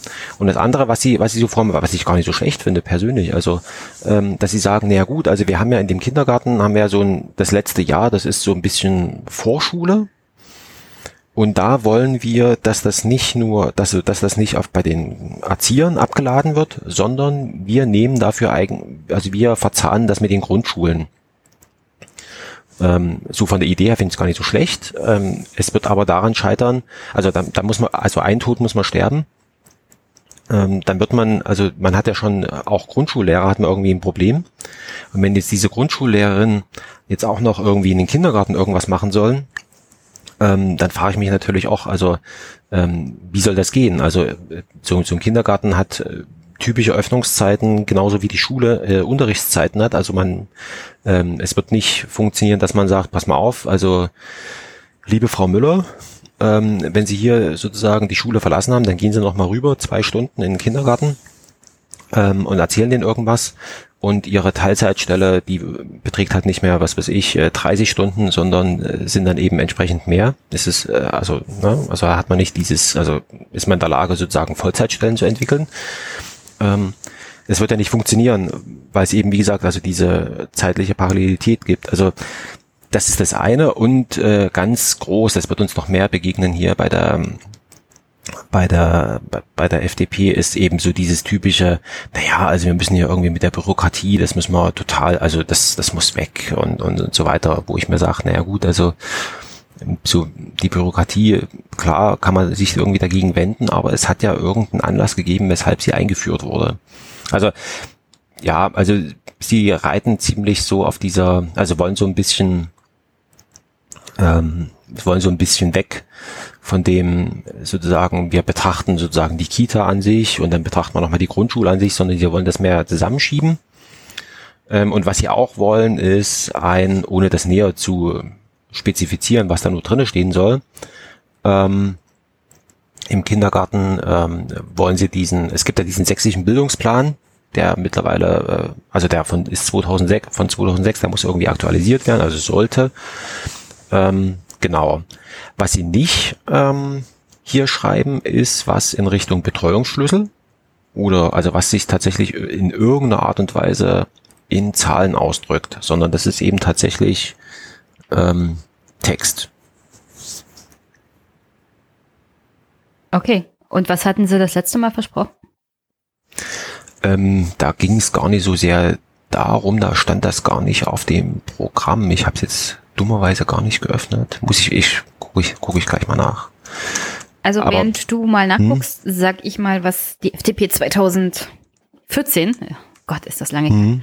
2014 ähm, so zum Thema Bildung geschrieben hatte. Damals, äh, gleich Überschneidung wie diesmal, fehlte es im Großen und Ganzen an konkreten Zielen, was die Personalausstattung angeht. Also da haben sie nichts wirklich Nachvollziehbares geschrieben, beziehungsweise Nachprüfbares. Äh, man sollte halt ein Konzept aufstellen, das die Verbesserung der Betreuungsrelationen erarbeitet. Und die Erzieherinnen und Erzieher sollen besser bezahlt werden. Außerdem soll es mehr Mittel für Sprachförderung geben. Wie das finanziert werden soll, hatte die FDP damals nicht gesagt, aber konkretes ist ja immer so eine Sache. An den Schulen wollte die FDP mehr Eigenverantwortung und insgesamt 1000 zusätzliche Lehrer einstellen. Äh, das wäre mehr Lehrstellen oder mehr neue Lehrer gewesen, als damals die Linke versprochen hat. Aber wie gesagt, die FDP war damals zu einem in einer Situation, da haben sie, glaube ich, fast alles versprochen, nur die Leute haben es dann halt nicht mehr wirklich geglaubt. Äh, Dadurch sollten damals auch die Klassen verkleinert werden. Es sollte sich dafür eingesetzt werden, dass Sozialarbeiter und Psychologen eingestellt werden. Und die Verbeamtung der Lehrer, ganz wichtig, sollte abgeschafft werden. Das Thema sexuelle Identität sollte verbindlich auf den Lehrplan. Also die FDP ist manchmal so auf der einen Seite, ja, genau das. Und auf der anderen Seite denke ich mir, seid ihr doof? Ja, so. Also diese, diese Sache mit den Sozialarbeitern und Psychologen ist auch, da werden die Kommunen ein bisschen als Träger im Stich gelassen, weil du musst dich halt selber drum kümmern. Und wenn das Land ein bisschen mehr finanzielle Mittel geben würde, damit man Psychologen und Sozialarbeiter anstellen kann, wären die Kommunen entlastet und das ist genau das, was man vermehrt auch in den Schulen braucht. So, und deswegen sage ich ja, 2014 gute Sache, Aber ihr könnt doch nicht sagen, das Einzige, was Lehrer überhaupt noch nach Brandenburg holt, das ist die Verbeamtung. Da sind wir gerade in einem kleinen Beef mit Berlin, dass die ganzen Berliner Lehrer nach Brandenburg gehen wollen, weil in Berlin wird nicht verbeamtet, in Brandenburg schon, was die Berliner unter Druck setzt. Also dieses einzige Argument, warum Leute überhaupt noch nach Brandenburg kommen, abschaffen, ganz dumme Idee. Ganz dumme Idee. Aber zum Glück haben sie sich damit ja nicht durchgesetzt. Ja. Vielleicht nochmal, ich habe es jetzt nochmal noch mal nachgeschlagen, also ähm, in dem 214er Programm äh, beginnt äh, Bildung ähm, für die FDP erst in der Schule. Also sie, ähm, sie sagen da gar nichts über, über Kindergarten oder, oder irgendwie sowas, Erzieher oder sowas. Das ist, äh, das, äh, das hat da gar nicht so ähm, stattgefunden. Ähm, genau, also im Grunde genommen Genau, also jetzt kann man ja noch mal weiter hüpfen ins äh, in die Schule und da ist es, ähm, da sagen sie eben, also sie wollen also Schulen zu Talentschmieden entwickeln ähm, und das Einzige, was sie tatsächlich, also ähm, was eben auch aus dem 2014er Programm übernommen wurde, das ist, dass sie den äh, Unterrichtsausfall halbieren wollen.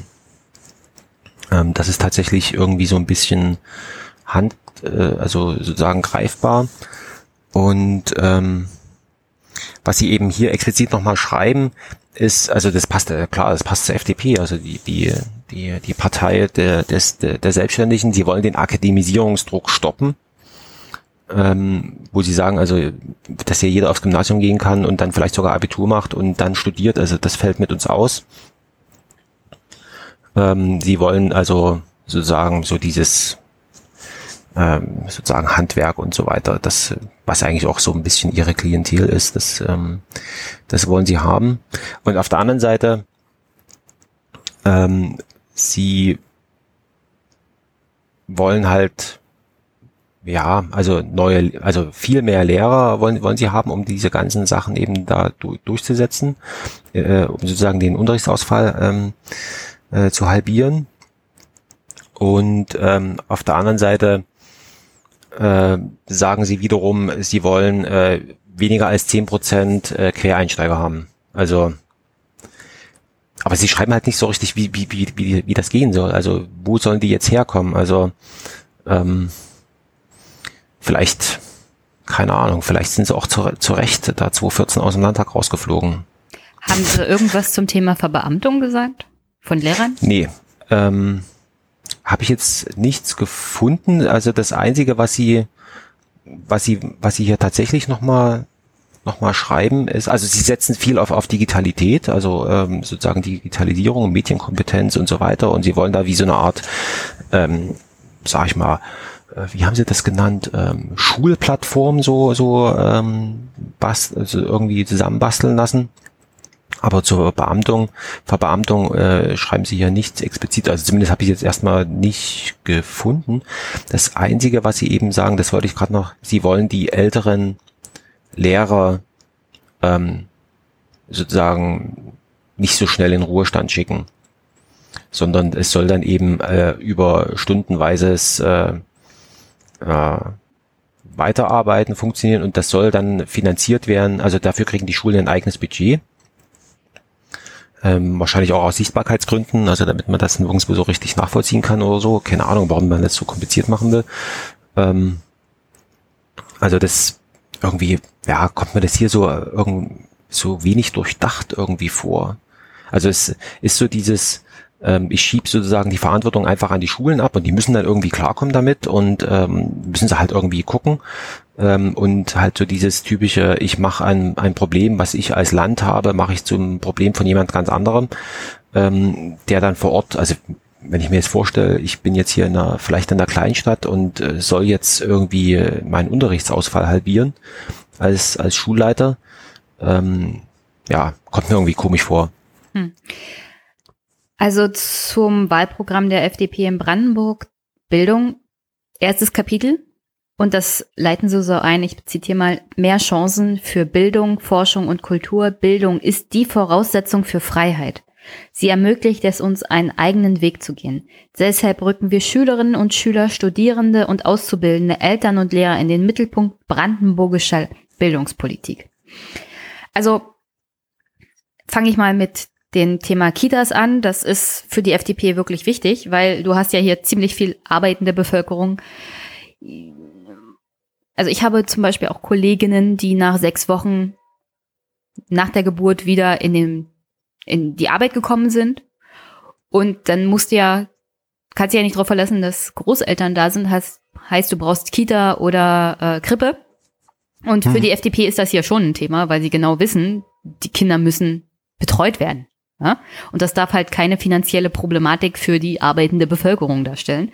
Deswegen sagen sie, sie wollen einen Rechtsanspruch auf Betreuungsplatz ab dem ersten Geburtstag des Kindes durchsetzen und den Betreuungsschlüssel verbessern. Wie genau ah. äh, steht in den Sternen. Und sie wollen den beitragsfreien Besuch und die Förderung von 24 Stunden Kitas. Klingt richtig toll. Problem. Wer ist für die Kitas verantwortlich? Die Kommune. Ja. Rate mal, wie geil das die Kommune findet, dass sie das finanzieren soll. Geschweige denn, äh, wie willst du denn das machen? Sollen die Betreuerinnen im Schichtsystem arbeiten? 24 Stunden Kitas? Naja, es gab schon mal sowas. Ähm, also ich also das kenne ich auch nur aus Erzählungen. Zu DDR-Zeiten gab es das tatsächlich, also ähm, schlicht und ergreifend aus der Tatsache, und das ist tatsächlich ein Problem. Ähm, Beispiel, ähm, beide Elternteile arbeiten im Schichtdienst. Ähm, und dann hast du ja tatsächlich ein Problem. Also wenn die beide möglicherweise sogar gleichzeitig Nachtschicht haben, ähm, dann hast du da ein Problem, ähm, wie die Kinder da betreut werden. Also das war so ein bisschen so der, der Hintergrund, weshalb es diese, diese, diese Art, keine Ahnung, wie soll man das sowas nennen? Ja, Schicht, also, Schichtsystem oder 24-Stunden-Kitas. Äh, du, ich habe davon auch gehört und ich, ich finde das jetzt keine schlechte Idee. Ich sehe das an der Realität scheitern und ja, und klar. Äh, also. aufgrund der Tatsache, dass das an der Realität scheitert, ist, sind manche Unternehmen jetzt dazu übergegangen, also die größer sind jetzt. Jetzt in Brandenburg hm. kann ich mir das nicht so richtig vorstellen beim, bei, bei Handwerkern mit 20 Angestellten oder so. Aber ich kenne das äh, von Dokumentationen, unter anderem aus Westdeutschland, dass bestimmte Unternehmen, Industrien dazu übergegangen sind, auf dem Ge Betriebsgelände ihre eigene Kita- und Kinderbetreuung zu haben. Vor allem dann, wenn die Eltern mit Schichtsystem arbeiten. Was ich an sich ja gut finde, wenn die Unternehmer sagen, also wir wollen natürlich, dass unsere Arbeitnehmerinnen, Arbeitnehmer sich keine Sorgen machen müssen und gestresst sind, was die Betreuung der Kinder angeht, sondern wir sorgen selber dafür, weil teilweise kommt der Staat nicht in die Pushen, also machen was selber. Und dieses Start-up-Gedanke, dieser wir packen es selber an Gedanke, finde ich da mehr verwirklicht, als wenn die FDP ja. fordert, der Staat macht das jetzt eine 24-Stunden-Kita. Ohne mir zu sagen, na, wie wollt, also wie will das Land das umsetzen? Also, weil an anderer Stelle schreiben sie dann gleichzeitig, dass sie einen doppelten Haushalt, also eine Doppik einführen wollen und sich nicht verschulden wollen, beziehungsweise die schwarze Null halten wollen. Also wie sie das zusammenkriegen, ist mir ein absolutes Rätsel. Und Sie sagen auch nicht, wie, wo die ganzen neuen Erzieher herkommen sollen. Die du ja, das ist eben das. Würdest. Das ist ähm, aus meiner Sicht, das ist schon das, das, das, also daran wird es, also klar, äh, wird es letztendlich äh, scheitern oder halt sich nicht durchsetzen, ähm, weil du schlicht und ergreifend wahrscheinlich die, die, die Menschen, also du hast ja jetzt schon ein Problem und, und, äh, und ähm, wo sollen die herkommen? Also ähm, das wird, wird auf jeden Fall interessant. Auf der anderen Seite diese, diese Idee zu sagen, ja komm, also pff, wenn du Unternehmen bist, dann mach es doch. Das hat, ähm, das hat, äh, das hat den entscheidenden Nachteil, dass wenn du aus Gründen deinen Arbeitsplatz wechseln möchtest, beziehungsweise dazu aufgefordert wirst, deinen Arbeitsplatz freizuräumen, dann ist dir, also bist du dann eben auch diesen Kindergartenplatz dann los. Und das finde ich also, also wenn das so tatsächlich so verkoppelt ist, und das damit hat man sozusagen ein Problem irgendwie ganz komisch gelöst. Und ich sag mal so, also wenn's, wenn, wenn es eine, eine Aufgabe ist, die sich der Staat da auf die Fahnen geschrieben hat, zu sagen, also wir machen jetzt hier, dann soll er es bitte schön auch lösen, aber eben tatsächlich auch lösen. Ne? Und ich vermute, dass all diese Probleme, die wir da haben, also im Sinne von äh, Erzieher äh, und so weiter, lassen sich bis zum gewissen Teil eben tatsächlich also mit mit äh, Geld äh, zuschütten also indem man die Leute da vernünftig bezahlt ähm, äh, und so weiter und so fort. Also ähm, und die Bedingungen da eben, sage ich mal, es, ist, äh, es wird Geld kosten und umso seltsamer ist dann eben auch dieses weit verbreitete Festhalten an der äh, schwarzen Null eben, ne? Also seltsam. Na gut. Ähm, ähm, also dann hm? weiter zum, also es war jetzt die Kita zum Thema Schule. Hm? Da ist auch die FDP ein bisschen, hm, auf der einen Seite finde ich es gut, auf der anderen Seite ist es sehr inkonsequent. Weil wir haben ja das Problem dünn besiedelte Gebiete und Regionen in Brandenburg auch ländlicher Raum. Du willst ja trotzdem dafür sorgen, dass die Schülerinnen und Schüler zur Schule kommen und nicht weite Wege haben. Also kurze Beine, kurze Wege ist hier das Motto.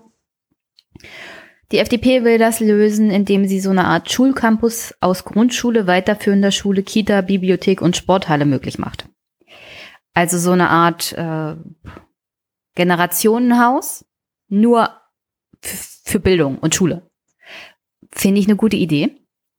Gleichzeitig sagt sie aber, sie will auf keinen Fall die Vereinheitlichung der Schularten. Also sie will am mehrgliedrigen Schulsystem unbedingt festhalten. Und das passt ja zu diesem Konzept des Schulcampus, was, wo ich denke, das ist eher so eine Art, also was die Linke auch will, Gemeinschaftsschule. Aber sie wollen es halt hm. nicht so nennen, weil es ist, ist ja die Linke. Ja, ja. Und wir können, wir können ja nicht das gleiche wollen wie die Linke, deswegen nennen wir es Schulcampus.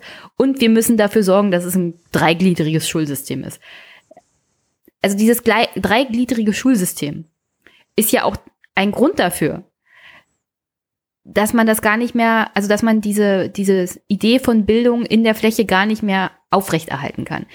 Weil sobald du ein Gymnasium besuchen willst, wird der Weg weit.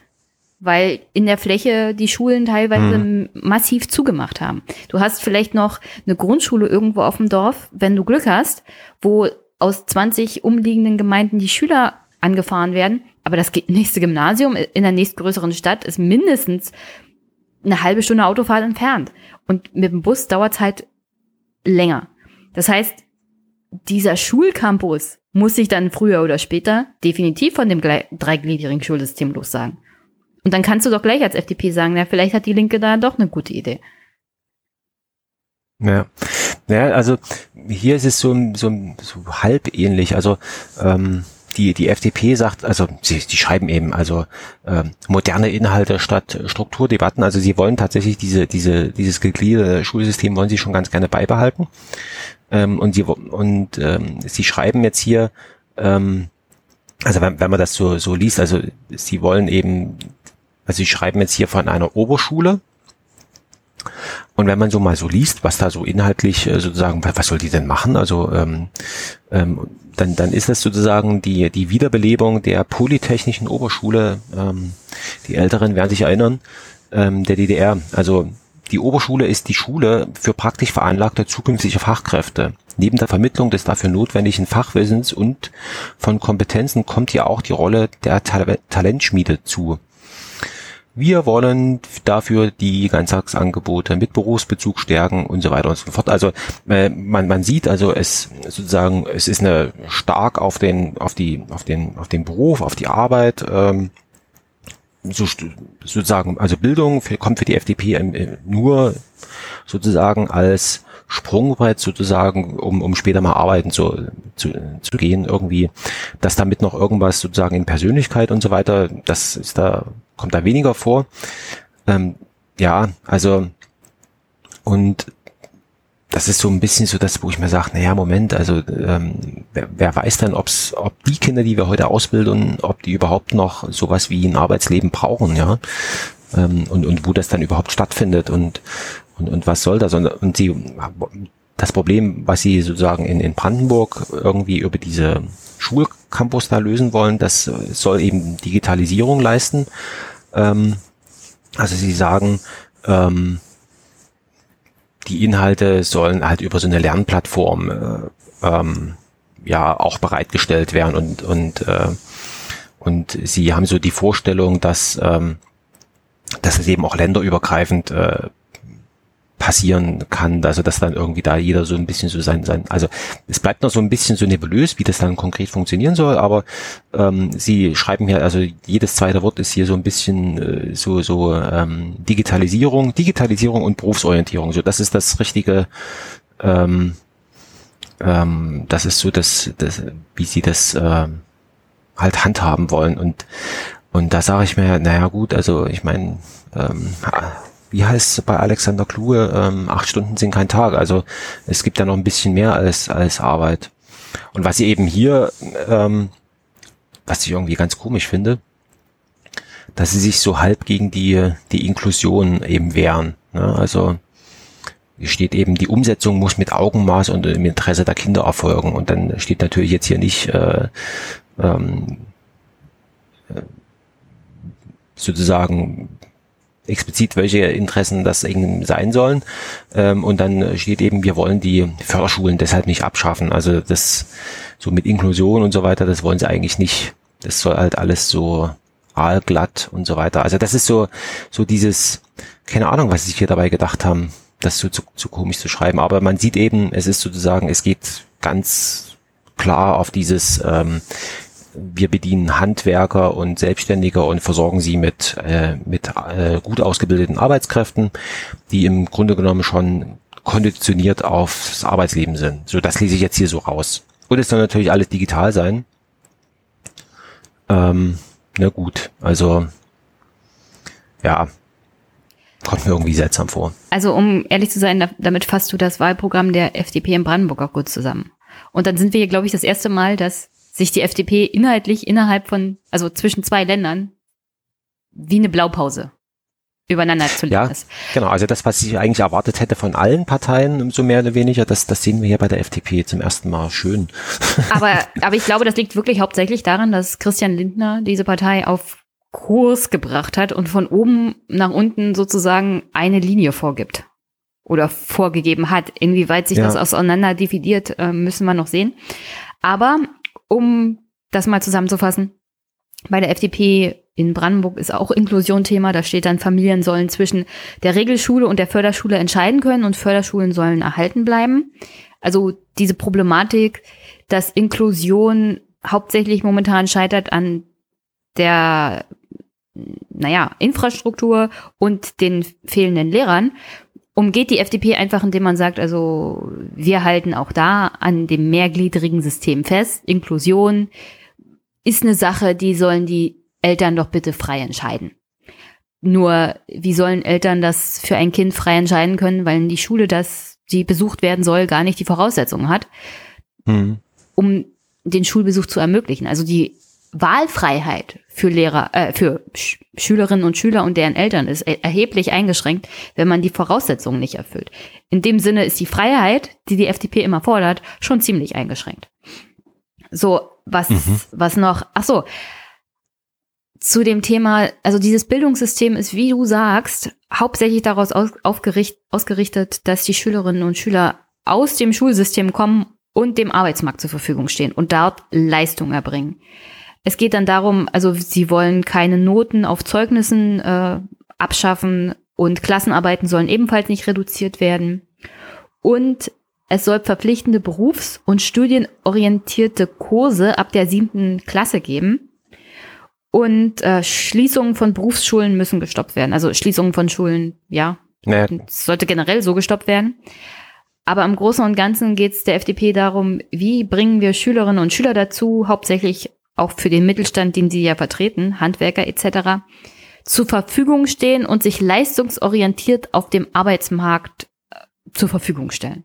Es geht hier ja, genau. in diesem ganzen, also das Thema Leistung kommt hier öfters mal vor, also an sich das Wort Leistung von Schülerinnen und Schülern. Und ja, auch hier das Thema Digitalisierung. Schul Schulbücher sollen digital genutzt werden können über Tablets. Wer diese Tablets finanziert, wer sie bezahlt, sagt mir die FDP nicht, weil ist ja eine nette Idee, Schulbücher digital nutzbar zu machen. Aber du brauchst ja als Schüler aus einer armen Familie dann auch das Tablet. Wer bezahlt mir das denn? Und das sagt die FDP nicht. Also es reicht nicht aus, Schulbücher digital zur Verfügung zu stellen, wenn die Schülerinnen und Schüler gar nicht die Mittel haben, um das zu nutzen. Ja, vor allen Dingen, das, da sind wir dann beim, beim nächsten Thema. Also im Falle, also man gestaltet es so aus, dass, der, dass das Land dann sagt, pass mal auf, also du kriegst jetzt hier die Geräte, ähm, ähm, dann muss die es ja von jemandem äh, sozusagen, äh, wie soll ich sagen, es ist wie im Zoo, ne? Also jedes Tier äh, möchte dann auch gefüttert und so weiter werden und so ist es dann eben auch mit diesen Geräten. Ähm, jetzt ist die Frage, wer macht das? Ähm, wann macht, wann wird das gemacht und so weiter und so fort. Also das ist ja so und das zieht sich so ein bisschen durch. Also das man kann, man kann ja alles Mögliche fordern, ähm, aber so richtig, also sozusagen im Sinne von, wie, wie soll es denn konkret gehen, was ich mir eigentlich erwarten würde äh, von so einem Programm, das steht dann halt nicht drin. Ne? Und äh, was das eigentliche Problem angeht, und zwar das mangelnde Lehrer und die demografische Keule, die da auf das Bildungssystem zusteuert, da steht dann im Großen und Ganzen nur Quereinsteiger fördern und Lehrer von Verwaltungs- und Dokumentationsaufgaben entlasten. Der zweite Teil, ich glaube, da würde Thomas, der Lehrer aus Bayern, uns auch oder der FDP auch zustimmen. Ja, das ist schon wichtig, die Lehrer da zu entlasten. Aber mehr als die Antwort, ja, wir müssen halt Quereinsteiger fördern und wir wissen sonst auch nicht, im Großen und Ganzen steht das ja zwischen den Zeilen, wie wir das Problem lösen sollen, kann mir die FDP nicht sagen. Aber bevor ich aus dem Thema Bildungspolitik in dem Programm der FDP Brandenburg rauskomme, noch eine Sache, die ich gut finde. Und zwar schreiben sie rein, ich zitiere mal, fast alle europäischen Staaten, darunter Österreich, Frankreich und Dänemark, haben keine Schulpflicht, sondern eine Bildungspflicht. Wir möchten auch in Brandenburg diese einführen, damit die Familien größtmögliche Freiheit in Bildungsfragen ihrer Kinder erhalten. Da kommt dann natürlich auch wieder dieses Thema Leistungsnachweis und Leistung etc. Aber diese Idee von einer Bildungspflicht des Staates gegenüber den Schülerinnen und Schülern an sich finde ich gar nicht so schlecht. Was heißt es dann konkret? Also gut, also bei Schulpflicht, ähm, da haben wir noch irgendwie das physische Gebäude vielleicht noch mit mit drin. Also wenn ich jetzt an Bildungspflicht, dann höre ich sofort, also hier sozusagen im Erzgebirge gibt's ja so ein bisschen so diese, ähm, also gibt's ja so evangelikale Gruppen, die auch äh, sehr gerne wollen, dass ihre Kinder nicht in die Schule müssen, also in das physische Gebäude, um dort irgendwelchen. Äh, ich so, glaube, so weit würde die FDP so nicht gehen. Es geht da. Ja. Um, Sie also, sagen, Sie sagen es mir halt auch nicht so genau. Es geht hier genau, dann auch also, darum, dass äh, Privatschulen als Bildungseinrichtung genutzt werden können. Aber auch äh, Familienunterricht. Hm. Naja, das ist ja diese, diese Idee, dass man die Kinder auch zu Hause unterrichten kann, wovon ich ja, reichlich genau. wenig halte. Aber diese Idee, also die Kinder müssen die Schule besuchen und es ist eine Pflicht, zur Schule zu gehen, ohne dabei davon zu reden, dass der Staat eine Bildungspflicht hat. Also es geht mir nicht darum, dass du den Eltern die Freiheit geben kannst, in einer sektenartigen Kommune die Kinder hm. dann privat zu unterrichten, sondern diese Idee wegzukommen von der Schulpflicht hin zu einer Bildungspflicht durch den Staat in staatlichen Einrichtungen. Und zwar eine gute Schul schulische Bildung. Mhm. Das fand ich so als, als Idee gar nicht so schlecht. Dass die FDP hier vielleicht ein bisschen was anderes meint, mit mehr Freiheit für alle Bürgerinnen und Bürger und der Staat zieht sich mal da ein bisschen zurück und jeder kann gucken, wenn er die finanziellen Mittel hat, wie gut die Bildung seiner Schü Schülerinnen und Schüler ist das ist natürlich dann wieder kritikwürdig. Was ich noch, noch, noch interessant äh, finde, was eben auch, sage ich mal, hier unter dem, unter dem Thema äh, Bildung noch mitläuft, ähm, äh, Förderung der Wanderschaft. Also ich zitiere, wir möchten die Tradition der Wanderschaft nach der Lehrzeit als bedeutenden Wert der europäischen Kulturgeschichte erhalten. Das finde ich mal interessant. Also warum auch immer das da drinne steht. Also ähm, Wanderschaft echten, also, von Lehrern? Weil ich kenne Wanderschaft nee, nee, nee, von Handwerkern. Äh, ja, genau. Also das und darauf darauf äh, zielt es ab. Also nach der Lehre sollen die Leute sozusagen ähm, sozusagen auf Wanderschaft gehen. Finde ich per se. Also wer, wer soll da dagegen sein? Ja.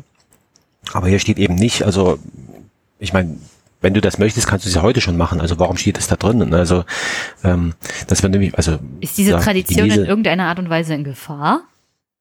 Also, äh, also um ehrlich zu sein, wenn ich am Wochenende unterwegs bin, treffe ich schon mal auf der Straße, also die, die schwarzen Handwerker. Ja, man, man, man, man trifft immer mal wieder äh, sozusagen wandernde Gesellen. Das genau. ist tatsächlich aber so, dass, äh, dass das irgendwie so richtig äh, sozusagen im Sinne von institutionalisiert und organisiert ist, gibt es, gibt es nicht. Ähm, was ich noch interessant finde, ist, ähm, das haben wir jetzt überall gelesen, also Privatschulen ähm, also das Interessante ist, bei der FDP heißt, heißt das wirklich Privatschule. Äh, in den anderen Programmen, die wir bis jetzt so äh, sozusagen bearbeitet haben, durchgearbeitet haben, da hieß es immer irgendwie Schulen in freier Trägerschaft. Also ähm, die, die FDP benennt es äh, tatsächlich aus meiner Sicht äh, als das, was es ist, nämlich eine Privatschule, also nicht staatlich. Und hier sagen sie eben, also wir wollen, dass der, dass das Land eben eine 100 Prozent äh, Finanzierung der Personalkosten übernimmt. Wie das eben auch, ähm, also ich glaube, da gibt es ein Verfassungsgerichtsurteil dazu, was, äh, was sie da irgendwie dazu zwingt, ähm, eigentlich das, das zu machen. Und ähm, sie wollen eben äh, sozusagen, äh, dass im Grunde genommen mehr solche privaten Schulen oder Schulen in freier Trägerschaft eben äh, sozusagen mehr entstehen können und nicht so. Also in Sachsen ist es, ist es so, da wird das so ein bisschen so gehandhabt. Also es gibt ja diese Genehmigungsbehörde und die Genehmigungsbehörde, die, wie soll ich sagen, die legt das sehr oft Schrägstrich immer so aus, also im Sinne von, es ist mehr so eine, es ist keine Genehmigungsbehörde, sondern eine Verhinderungsbehörde. Und ähm, und die FDP, also ich vermute das jetzt, dass sie eben sozusagen mehr so dahin wollen, so nach dem Motto, dort wo wir als Land eigentlich äh, gar, gar nicht mehr hingehen können, äh, das, äh, da sollen eben die Privaten da rein, was teilweise auch schon gemacht wird. Und B, möglicherweise auch eben, um da irgendwelche neuen Lernformen und so weiter zu erproben, die jetzt den, den, den, den Weg in einen äh, Bildungsplan noch nicht gefunden haben oder sowas. Naja, aber das mal so, also fand ich interessant mit dieser Wanderschaft. Also warum steht das da drin? Also komisch. Aber es kommt vielleicht damit zustande, also kann man es vielleicht so erklären, dass es äh, die FDP als Partei des Handwerks, da kommt das natürlich sozusagen schon irgendwie vor. Und, und weil es ihnen wichtig ist, deswegen haben sie es ja nochmal reingeschrieben, aber so ganz ohne Motivation. Hm, ja, seltsam. aber mal ehrlich, also ich lese ja trotzdem hin und wieder noch regionale Zeitungen, wenn das ein extremstes Problem wäre, dann wäre das schon mal irgendwo aufgeploppt. Also wenn diese Wanderschaft der äh, Gesellen, die sind ja na, das ist ja dann nach der Ausbildung, dann gehen die Gesellen auf Wanderschaft. Wenn das in irgendeiner Art und Weise bedroht wäre, also da hätte man ja schon mal was gehört. Ja, also. Also kurz vorm Aussterben, ich meine, dass weniger Gesellen auf Wanderschaft gehen, kann ich mir schon gut vorstellen. Liegt wahrscheinlich auch hauptsächlich daran, dass zunehmend Auszubildende in Handwerkerberufen auch Mangelware sind und dann werden die gehen die jetzt nicht noch groß auf Wanderschaft, sondern sofort in den Arbeitsmarkt rein. Aber das ist im Großen und Ganzen auch ein Problem der Handwerker selber. Ich meine, was, was will die FDP da lösen? Entweder die Handwerker ja, also, schaffen es, ihre Gesellen auf Wanderschaft zu schicken oder nicht. Ja, das, das Problem mit den Handwerkern ist ja sowieso ganz generell. Also ich meine, als, als Handwerker in Anführungszeichen, also kannst du dir halt überlegen, ob, ob du jetzt hier für, sag ich mal, 3,50 Euro äh, hier bist hm. Oder ob du, und, und ich meine, mit der gleichen Ausbildung kannst du im, im süddeutschen Raum, wie es immer so schön heißt, äh, kannst du ein Vielfaches essen. So. Und das ist ja eher, doch eher so ein Problem, ne? Also ja. als äh, so. Und dann natürlich, wie überall, sozusagen, äh, Brandenburg und Sachsen ähm, in Anführungszeichen sterben aus, also sie altern. Und damit hast du natürlich ein Problem Nachwuchs und so weiter, ne? Hm. Ja, ich erinnere Aber mich an die dunkle, dunkle Zeit, als meine Eltern eine Treppe an ihr Haus bauen ließen und es nur diesen einen Treppenbauer gab. Ja. Und also. du warst ihm auf Gedeih und Verderb ausgeliefert und der war furchtbar. Also nicht, dass er genau. schlechte Arbeit geleistet hat, aber als Person. Uh. Ja. Ja, also das, äh, ja, das wird noch, das wird noch interessant werden. Ähm, ich würde jetzt gerne mal in die, in die Hochschule äh, hineinspringen. Mhm. Das ist nämlich auch nochmal interessant. Also ähm, ich weiß nicht, wie das in Brandenburg ist. Also hier, hier in Sachsen gibt es so, so etwas wie eine Berufsakademie. Also das ist, also es gibt ja, äh, typischerweise gibt es diese äh, Hochschule für angewandte Wissenschaften, also früher Fachhochschule. Und dann gibt's eben die ganz normalen Universitäten und unterhalb der Fachhochschule, Schrägstrich Universität, äh, für angewandte Wissenschaften gibt es in Sachsen nochmal die Berufsakademie. Das ist eine, das ist eine Struktur, die hat man aus äh, Baden-Württemberg im, importiert. Ähm, da kommt das her. Ähm, das ist sozusagen, da kannst du mit Abitur und das ist wie so eine Art, ähm, ja, macht man noch mal, macht man noch mal ein Studium, aber das ist mehr so ein, ein Studium, also du, sozusagen, fast schon wie so eine Art Berufsschule, ne? Also du, du studierst dort, was weiß ich, Betriebswirtschaft, nehmen wir mal an, und hast aber dein, hast aber regelmäßig so Praxisphasen und die verbringst du eben in deinem Praxisbetrieb. Ähm, und das wollen sie eben, ähm, das will eben die FDP, also will, will das äh, unbedingt ähm, äh, behalten, ausbauen und so weiter. Und sie wollen dem Ganzen noch so ein bisschen, ähm, also das sozusagen mehr darauf, also das ist noch, also im, im Namen vorkommt, wollen sie das äh, weiterentwickeln zu einer sogenannten dualen Hochschule. Ähm, ja, und sie sehen eben so eine, so eine Universität, also sprich, oder Hochschule ganz generell, äh, sehen sie eigentlich im Grunde genommen als äh, sozusagen Ort, wo irgendwie Ideen in, in un, sozusagen für Unternehmen aus sich ausgedacht wird. Also so, so ein bisschen so Gründer, äh, Campus-mäßig stellen sich das alles vor. Also ja, äh, das ist eben so ein bisschen so dieses, ähm, ich weiß nicht, also das ist halt FDP, ne? Also steht eben auch da äh, Finanzierung nach dem Leistungsbetrieb äh, Prinzip gerade in der Lehre so und dann äh, ähm, es wird halt so ein bisschen so über überall ähm,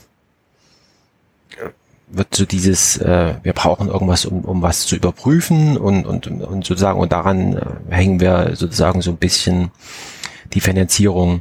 Und das ist, sind so, sind so Sachen, also ich weiß nicht, ob das irgendwie, ja, also, und dann halt immer Freiheit, Freiheit, Freiheit, also vollkommen losgelöst ähm, von, äh, von äh, irgendwas ähm, sozusagen, wo ich sage, naja, Moment, also ähm, klar kannst du jetzt hier ähm, Forschung und Lehre äh, freier gestalten, aber das Problem ist ja, wenn du sozusagen mit so einem total frei, äh, also was kannst du dir dann auch sicher sein, dass du wirklich äh, Betriebswirtschaft äh, studiert hast, äh, wenn du wenn du so ein Studium begonnen hast, ne? Also wenn wenn Forschung und Lehre total frei ist, ne? Also ähm, und das sind so Sachen, also ich verstehe schon, dass sie da sozusagen, dass, dass sie damit verbinden irgendwie so, so eine gewisse, wie soll ich sagen, Bürokratie und, und so weiter Reduktion.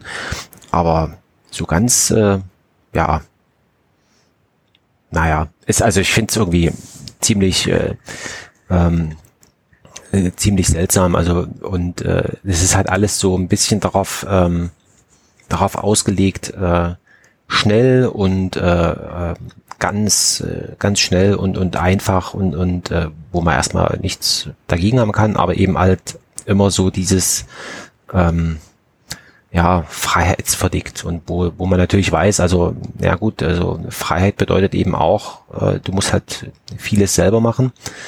Ähm, und dann hat man eben tatsächlich diesen, das, das Problem, das muss ja anschlussfähig sein. Und da habe ich dann eben, wo ich sage, naja, so richtig durchdacht ist es eben doch nicht. Also, ja, finde ich seltsam. Also, wenn man sich das jetzt ganz genau überlegt, kommt mir der Gedanke, dann beschränkt die FDP mit ihren Forderungen hier teilweise auch die Freiheit für Menschen, die es sich nicht leisten können.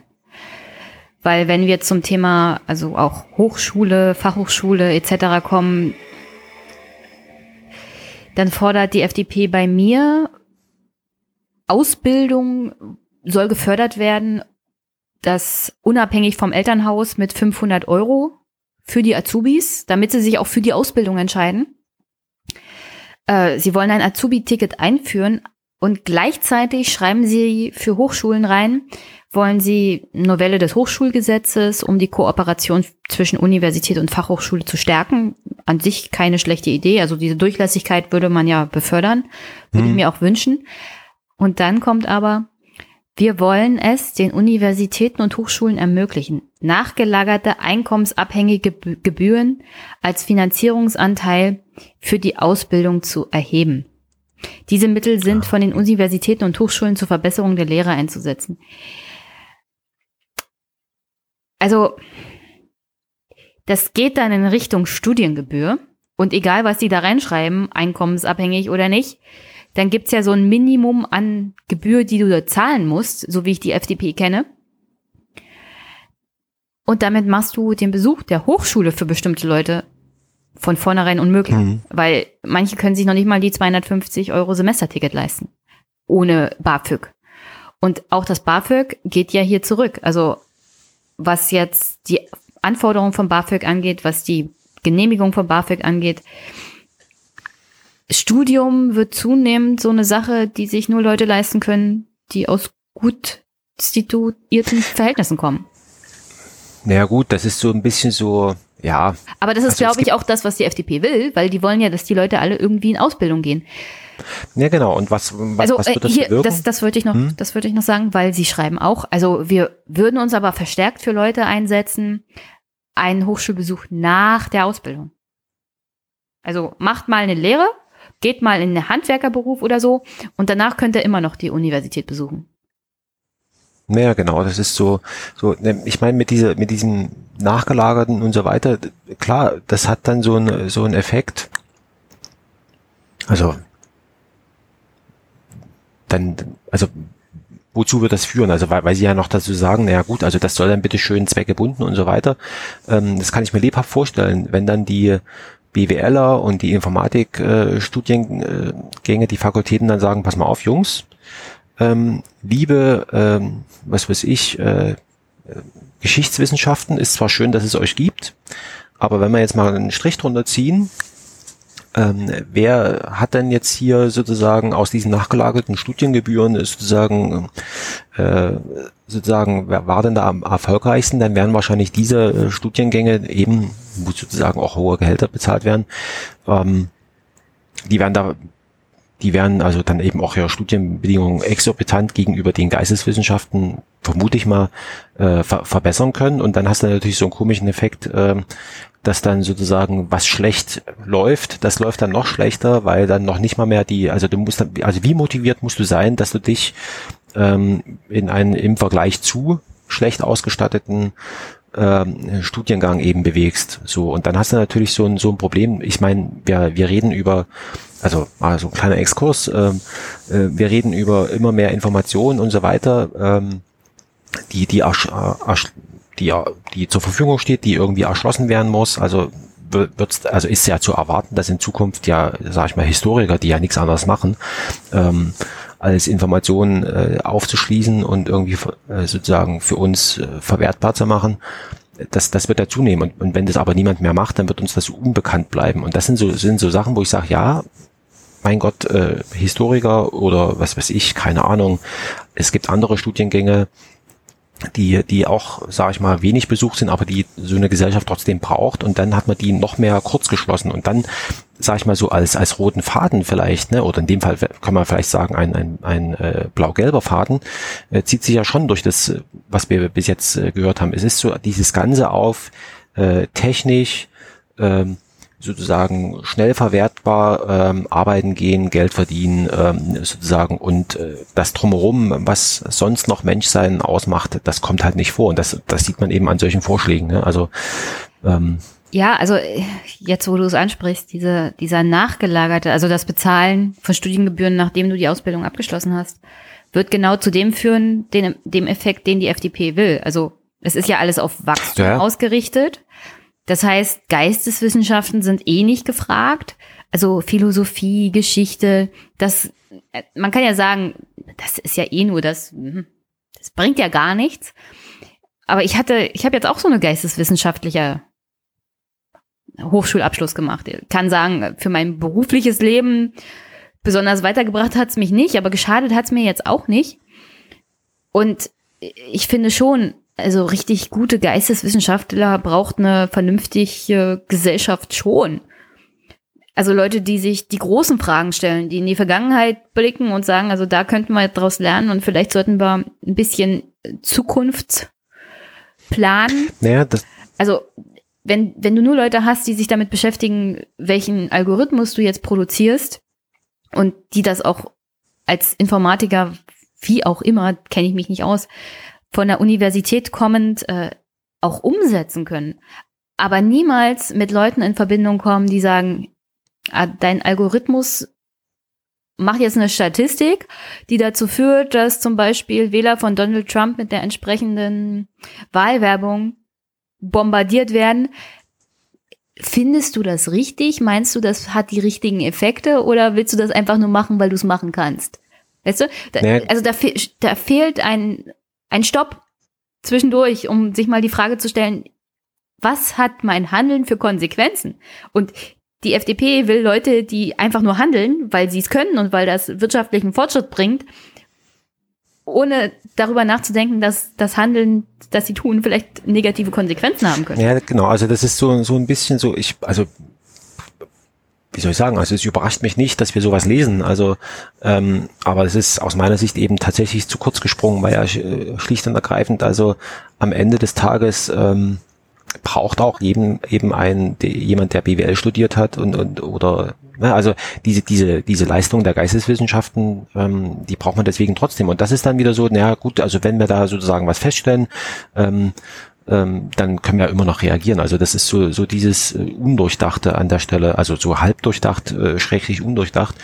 Und das andere ist natürlich klar, also das, ähm, wie, ich es ja schon gesagt hatte, ne, mit diesen Nachgelagen, das ist alles toll abgeguckt aus äh, dem amerikanischen, wo eben tatsächlich von so einer Hochschule erwartet wird, pass mal auf, also äh, wenn du hier bei uns so einen tollen Abschluss gemacht hast, äh, den, den äh, wir haben ja die Infrastruktur dafür hergegeben, dann erwarten wir schon, dass du, wenn du dann dein berufliches Leben äh, begonnen hast, dass du dann eine gewisse Summe X aus deinen äh, zukünftigen Einnahmen hier ähm, äh, sozusagen uns abgibt. Also daher kommt die Idee, ne? Also ähm, vermute ich jetzt mal.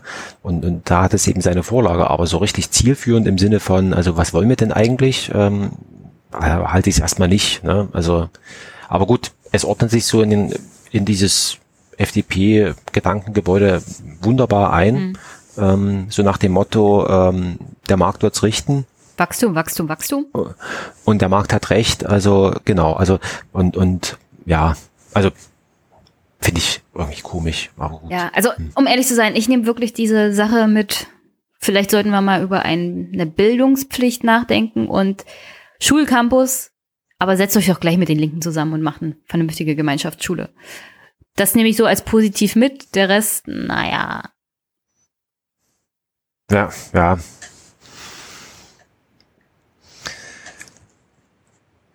Genau, also dann hüpfen wir.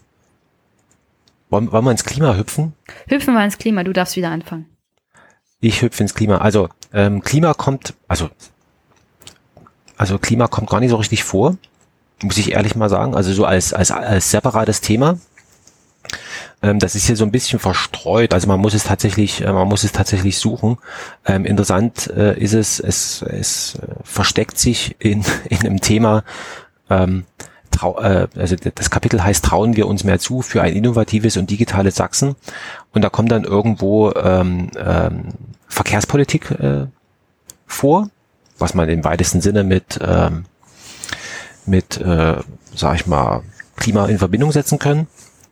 Und dann ist nochmal so ein extra Thema, ähm, Versorgung mit Energie sicher und bezahlbar gestalten. Ähm, und da, klar, vielleicht mal mit dem letzten Thema so ein bisschen reingehüpft äh, mit der Energieversorgung. Wir wissen ja, in Sachsen gibt es so ein bisschen Braunkohletagebau und so weiter. Und ähm, da, da schreiben sie also ähm, Energiemix mit Braunkohle verantwortungsbewusst äh, gestalten. So, also das äh, sagt er erstmal nur so im Sinne von, wir müssten da vielleicht irgendwie mal was machen, aber was sie machen wollen, ähm, das steht da erstmal noch nicht. Und ähm, der erste Satz in diesem kleinen Absatz ist, ähm, wir halten an dem durch die genehmigten Revierpläne vorgesehenen Ausstieg aus der Braunkohleverstromung bis Mitte der 240er Jahre fest. Ähm, also bis 2038, das haben sie noch nicht hier äh, sozusagen drauf. Einen vorzeitigen äh, Ausstieg lehnen wir ab. So. Interessant ist, dass, ähm, dass sie, dass sie weiter, weiter unten im, im, im Programm ähm, kommt sowas vor mit äh, sozusagen, äh, wie, wie nennen sie das? Ähm, sie nennen das Energiemarktwirtschaft irgendwie. Äh, genau, Energiemarktwirtschaft statt teure Subventionen.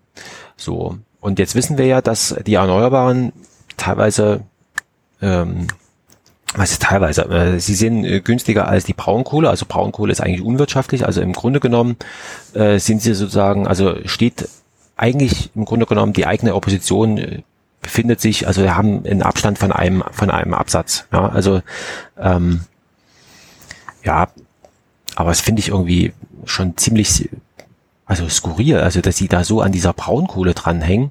Und ich kann mir es höchstens irgendwie so vorstellen, ähm, dass sie irgendwie sagen, ja gut, da, arbeitet, da arbeiten halt irgendwie gut bezahlte Leute und so weiter und das ist halt so ein bisschen so ein Herzensthema von den Sachsen und die wollen da gerne da sozusagen an diesen so ein bisschen dabei bleiben und wir wollen uns in Abgrenzung von den Grünen, wir wollen nichts überstürzen, so nach dem Motto, ne?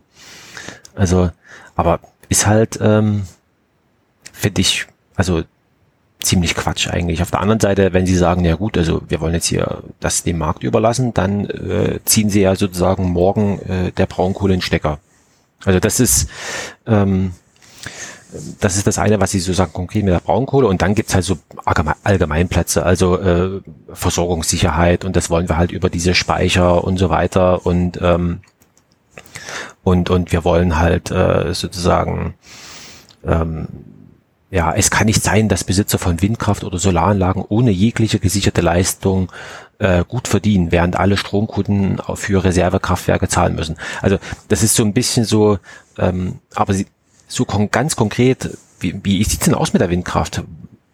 Wollte das wollt ihr das machen, ähm, im, im Erzgebirgskamm das, das installieren oder wollt ihr dort äh, euch an die lokale Bevölkerung dranhängen? Wie wollt ihr das machen?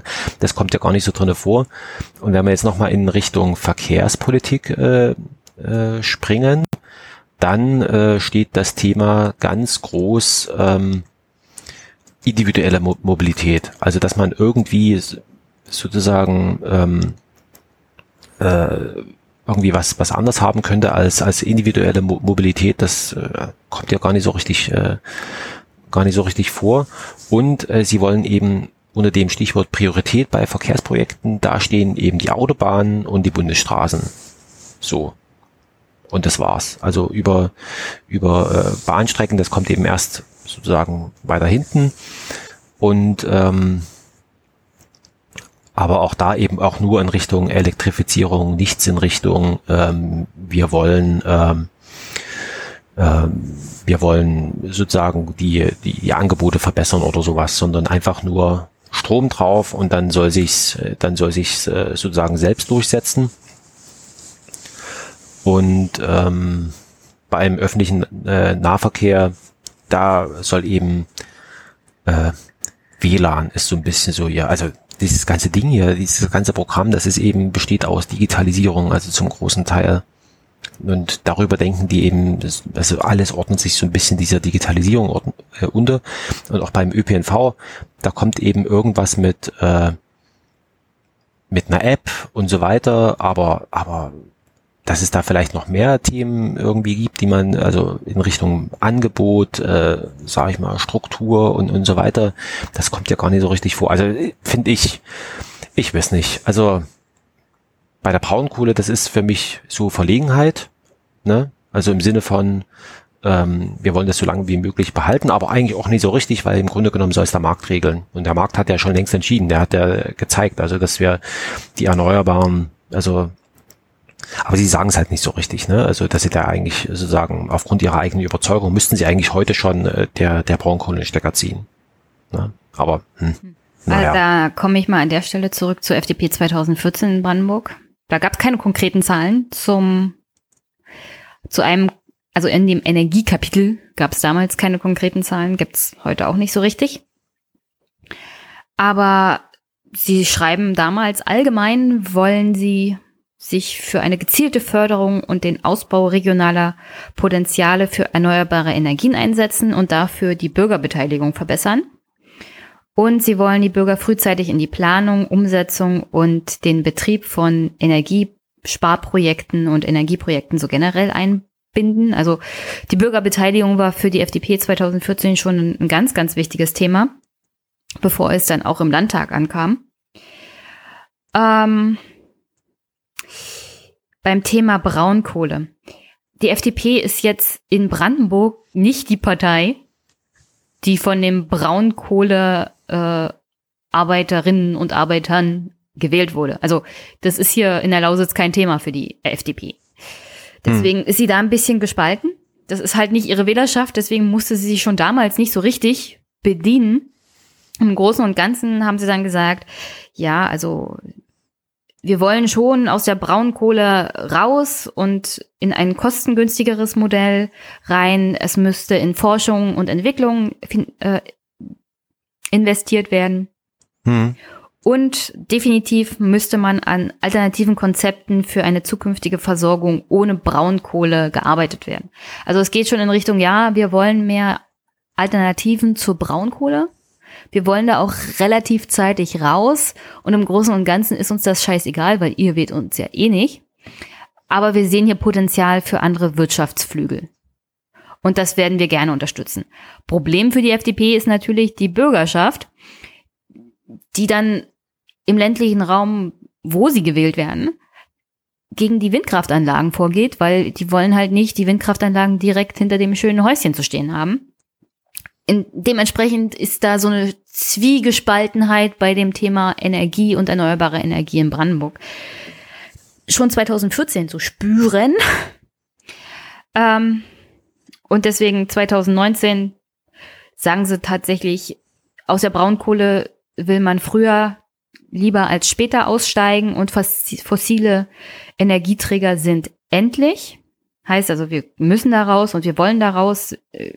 Wie wir das umsetzen, wissen wir nicht. Und als FDP sind wir so und so nicht in Regierungsverantwortung, weder im Land noch im Bund. Deswegen können Sie ja da schreiben, was Sie wollen. Es geht, Massen, es geht darum, Massenarbeitslosigkeit zu verhindern. Man müsse ein Sondervermögen zur Gestaltung der regionalen Transformation einführen. Also so eine Art Fonds stellen Sie sich vor.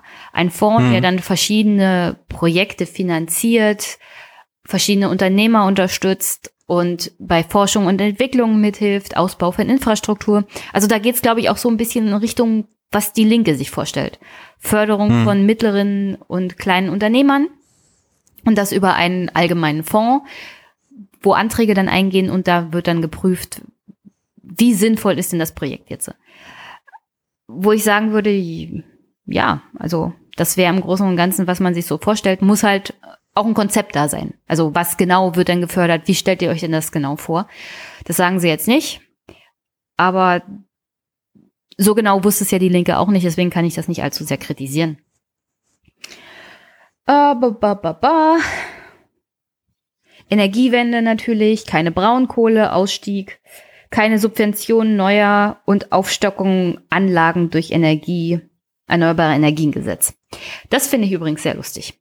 Die FDP schreibt hier beim Thema Windkraftanlagen, dass sich der Preis von Strom, der durch Windkraftanlagen unter anderem, also so generell erneuerbare Energien, ergibt, im internationalen Handel ja behaupten kann. Das heißt, an der Börse gehandelt werden kann. Und man will das nicht mehr subventionieren. Lustigerweise schreiben sie da nicht rein, dass Braunkohle ebenfalls subventioniert wird. Ja. Also sie wollen die Subventionen von erneuerbarer Energie abziehen, weil das ist ja jetzt auf dem freien Markt und auf dem freien Markt behauptet sich dieser Energie- und Strompreis und deswegen muss da kein Steuergeld mehr reingepumpt werden. Und vergessen dabei zu erwähnen, wie lange die Braunkohle subventioniert wurde. Also sie wollen das Thema erneuerbare Energie dem freien Markt überlassen. Und ich glaube, dann geht das Thema völlig unter. Also äh, dann bricht, ja. weil, weil, weil das hat man gemacht. Das hat man nämlich mit dem, mit der äh, Solarenergie gemacht, sie dem freien Markt überlassen. Und das, die Folge daraus war, dass, dass das völlig implodiert ist. Und das wollen sie ja, mit den genau. Windkraftanlagen genau. jetzt genauso machen. Und ich kann jetzt schon sagen, ja, dann wird auch hier der Markt völlig implodieren, weil du nämlich nicht auf dem freien Markt bist, weil du auf dem freien Markt gegen den Konkurrenten China sich so, so durchzusetzen hast. Und die Chinesen machen einen da platt, auch beim Thema Windkraft. Ja. Ja, also richtig verrückt. Also mit dieser Subventionsgeschichte ist ja, ähm, Sie schreiben eben auch, also haben ja vor uns gerade äh, rausgefunden, sozusagen, dass, ähm, dass Sie da, also mit den Subventionen und so weiter, das wollen sie eigentlich gar nicht. Aber auf der anderen Seite ähm, im Kapitel Landwirtschaft äh, steht eben auch drinne. Also ähm, es gibt ja für die Ausgleichszahlung gibt es ja so eine sogenannte Kappungsgrenze. Also wenn, also es wird ja sozusagen, im Grunde genommen geht's nach Hektar und dann gibt's irgendwann mal, wird ein Strich äh, gezogen und sagen, also hier geht's nicht weiter. So, und das wollen sie eben abschaffen. Also sie wollen schon, also dieses ähm, da ist es wiederum ganz wichtig, ne, anstatt, also wenn wir schon hier auf äh, Subventionen, dann bitte schön überall.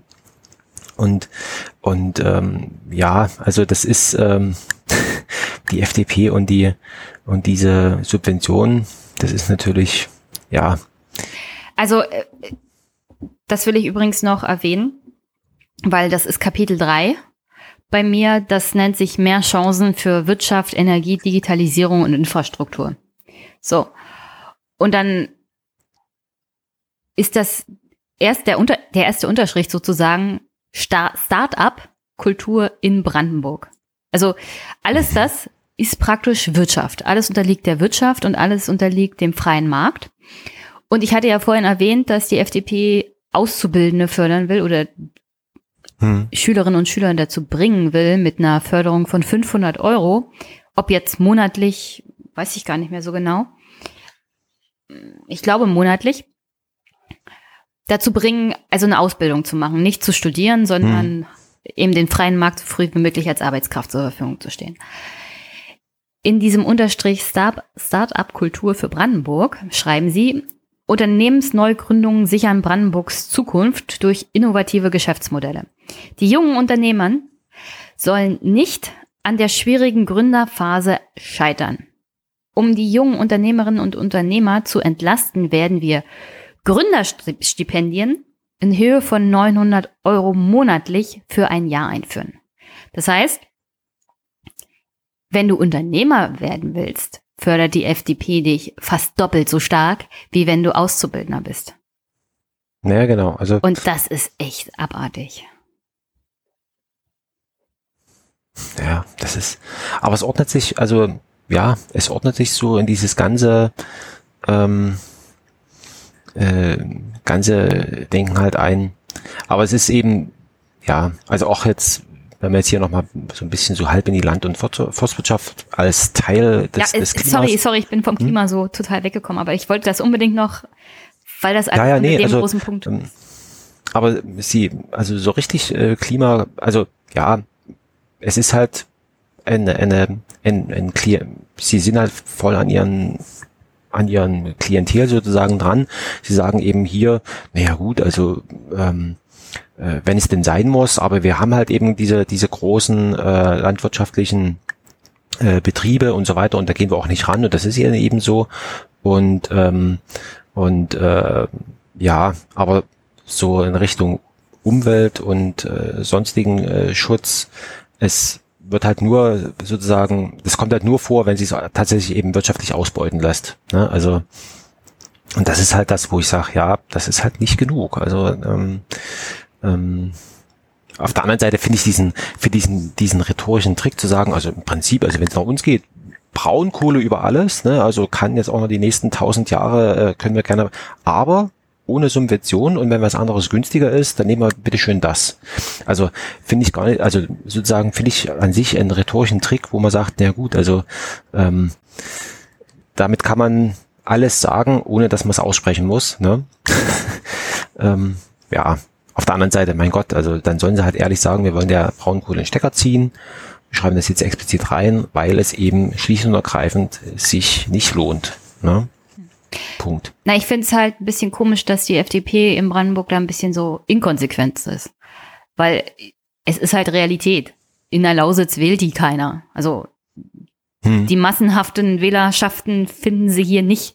Und sie haben 2014 schon gesagt, also für uns ist das eigentlich kein Thema, weil da ist nicht unsere Wählerschaft, um die müssen wir uns nicht kümmern. Hm. Aber wir sehen da wirtschaftliches Potenzial und Wählerpotenzial, was die Förderung von erneuerbaren Energien angeht. Weil da steckt ja auch Geld drin, muss man ja so sagen. Hm. Aber dann sind sie halt nicht wirklich konsequent. Sie könnten es sein, weil sie haben nichts zu verlieren bei dem Thema. Sie können sagen, also, und das sagen sie ja teilweise, wir wollen schon so früh wie möglich raus, aber dann gleichzeitig zu sagen, wir überlassen mal das dem freien Markt. Also entweder haben sie keine Ahnung, wie der freie Markt dann bei dem Thema funktioniert, wo ich sagen würde, dann solltet ihr aber auch nicht in die Regierung kommen, weil das ist echt gefährlich, wenn ihr da mit eurer Ideologie am freien Markt rumwerkelt und keine Ahnung habt, wieder mal, hm. was dieses Handeln für Konsequenzen hat. Weil ihr nicht wirklich durchschaut, dass der freie Markt nicht wirklich ein freier Markt ist. Vor allem nicht bei dem Thema erneuerbare Energien. Vor allem, weil sie sich ja da mit, den, mit der Solarenergie auf Bundesebene schon die Finger verbrannt haben. Ähm, und sonst kann man sagen, ja, Landwirtschaft wollen sie Chancen nutzen und die Berliner als große Arbeitnehmer und Verbraucher bieten. Also heißt übersetzt, also wir wollen halt irgendwie Landwirtschaft in Brandenburg irgendwie ökologischer gestalten, weil in Berlin und Umgebung gibt's da den Markt, wo wir das alles absetzen können. Aber wenn wir es auch absetzen können, wenn wir bei der normalen Landwirtschaft bleiben, dann ist uns das ja. auch ganz recht. Naja, genau. Also das, äh, die haben da, ihnen ist alles recht, äh, solange sich, solange es einen Markt dafür gibt. Also mal lässt sich vielleicht so. Ne, es ist also sozusagen dieses große Thema Klima, das ist ihnen, das äh, ist ihnen gar nicht so richtig recht. Ähm, sie wissen halt nicht, wie sie es nutzen können, um das wirtschaftsförderlich zu nutzen und zu gestalten. Sie haben da ein bisschen Angst, dass das Thema Klimapolitik ihrem eigenen Klientel irgendwie finanziell negativ auf die Füße fällt. Und naja, deswegen man kann ja andersrum sie sich da denken. nicht ran. Also wenn, wenn ich jetzt FDP, also wenn ich jetzt sozusagen FDP als Handwerker und Selbstständigen und so weiter, also sozusagen mehr Handwerk, äh, also an diese angeschlossene ähm, denken würde, dann würde ich sagen, pass mal auf, also dann würde ich doch gerade sagen, wir machen jetzt hier ein äh, was weiß ich, früher gab es mal so ein 1000 Dächer Programm, ne? also wo es hieß, also wir, wir geben ja richtig Geld aus und und äh, naja, wer, wer bringt denn, äh, wer bringt denn die ganzen Sachen da äh, sozusagen aufs Dach? Das sind doch eben die Handwerker, ne? Und wir machen jetzt hier dieses und jenes. Also im Prinzip, äh, wie soll ich sagen, von so einem Kraftwerksneubau oder oder oder sowas äh, oder de, von dem Betrieb von so einem Tagebau, ähm, da hat jetzt in, sag ich mal, vor Ort Handwerker wird da schon was haben, aber so in Größenordnungen spielt sich da wahrscheinlich gar nicht so so ab. Ne? Aber währenddessen, wenn man jetzt, wenn, wenn man jetzt sagen könnte, pass mal auf, wir setzen jetzt ja wirklich auf diese Kleinteiligkeit und so weiter, ne, und, und machen ja, das wären ja dann auch wieder goldene Zeiten und damit wäre sozusagen dieses, äh, wir machen hier Markt und so weiter, äh, wäre eigentlich anschlussfähig, ne? Ja, aber, aber da wären sie dann, da, da, da wären sie dann zu nah an den Grünen dran. Ja, und, und ich glaube, das ist das Problem. Also deswegen können sie das nicht. Ja, und da steht ihnen ihre Ideologie auch ein bisschen selbst im Weg weil sie sagen, also wenn das gut ist, dann setzt sich das schon von alleine durch und der Staat hat sich da bitte zurückzuhalten. Ja. Und ja, das, ja. das ist manchmal Sinn und Zweck hat, dass der Staat bestimmte Rahmenbedingungen schafft. Das sieht diese Partei überhaupt nicht. Und das ist ja, das ist echt lustig. Ich meine, immerhin ist es eine Partei in Brandenburg und in Sachsen, also im Osten des Landes, wo, wo man davon ausgeht, dass doch mittlerweile ein wenig Erfahrung auch mit den Bürgerinnen und Bürgern und ihren Lebensrealitäten eingeflossen sein müssten. Also die leben ja auch nicht in, im, im Vakuum. Die haben ja auch Kontakt zu normalen Menschen. Ja, ja, aber wie gesagt, also finde ich, finde ich schon, schon, schon interessant, also, dass sie da eben sich sozusagen so selbst den, den, den Weg dahin abgeschnitten haben. Hm. Äh, Natur haben sie übrigens auch was Schönes. Soll ich mal vorlesen? Echt? Ja, mach. Mhm. Wir wollen die Wolfsordnung anpassen und Weidetierhalter hundertprozentig entschädigen für Prävention und Wolfsrisse. Klingt ja erstmal ganz nett. Wolf und Biber sollen ins Jagdrecht überführt werden. Also die FDP will Wölfe und Biber erschießen. Ja, genau. Also ähm, hier steht was ähnliches. Kann ich vielleicht nochmal, das ist also das oh, heißt. Yeah. Das heißt hier Raubtierpopulationen maßvoll regulieren, oh. äh, Weidehaltung schützen. Genau. Und ähm, Raubtier. Bla bla bla. Raubtier also steht eher so, genau, also die, die, die die Rückkehr von ehemals heimischen Raubtieren wie dem Wolf begrüßen wir als Beitrag zur Artenvielfalt. Wir sehen gleichzeitig die Probleme, die sich dadurch innerhalb unserer Kulturlandschaften ergeben. Für ein konfliktarmes Nebeneinander wollen wir daher die Umweltgesetzgebung und das praktische Wildtiermanagement reformieren. Also da weißt du schon, ähm, wohin die Reise geht und genau die Ahnung wird bestätigt. Nächster Satz. Wir setzen uns für eine bundeseinheitliche Lockerung des rigiden Wolf Wolfsschutzes zugunsten eines dreigliedrigen Wolfsmanagements ein. genau, und dann wird hier so ein bisschen äh, sozusagen, also letztendlich läuft es da äh, darauf hinaus, dass also der, der, der Wolf äh, sozusagen bejagt werden soll. Ähm, genau, es weidewirtschaftlich genutzte Problemareale, in denen das Vorhandensein von Wölfen nicht toleriert wird. Also es ist äh, die. Weiß denn der Wolf und der Biber nicht, dass wir hier eine bestimmte Kultur haben, in die sich sich anzupassen haben und wenn nicht, müssen sie halt erschossen werden? So, also und und dann äh, sozusagen letzter Absatz ähm, in, innerhalb dieses äh, kleinen äh, Teils hier.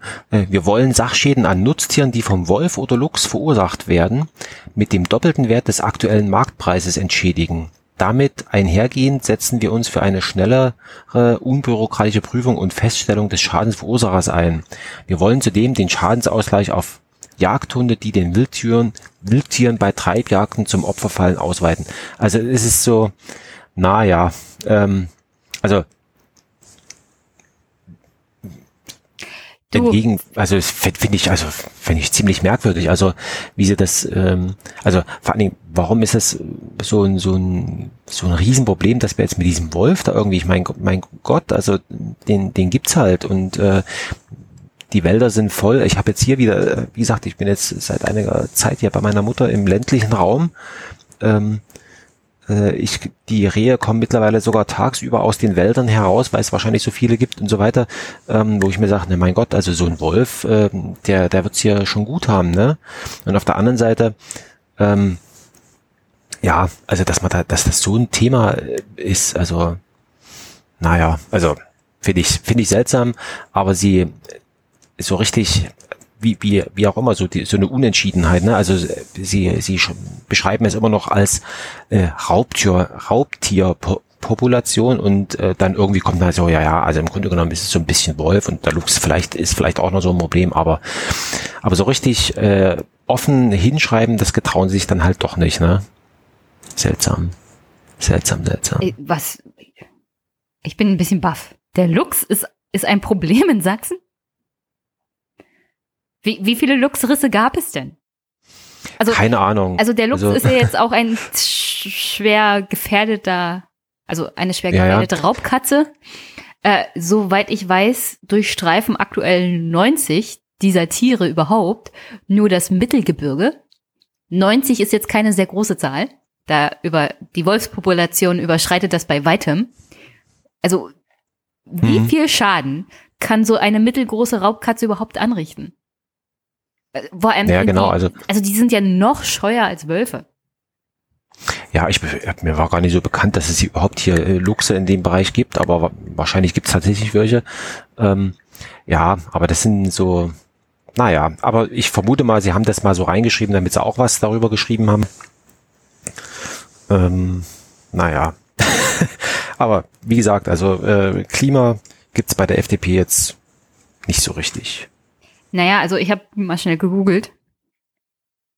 Offenbar gibt's schon den ein oder anderen Luchsriss, aber ich habe hier keine genaue Zahl. Das ist einstellig.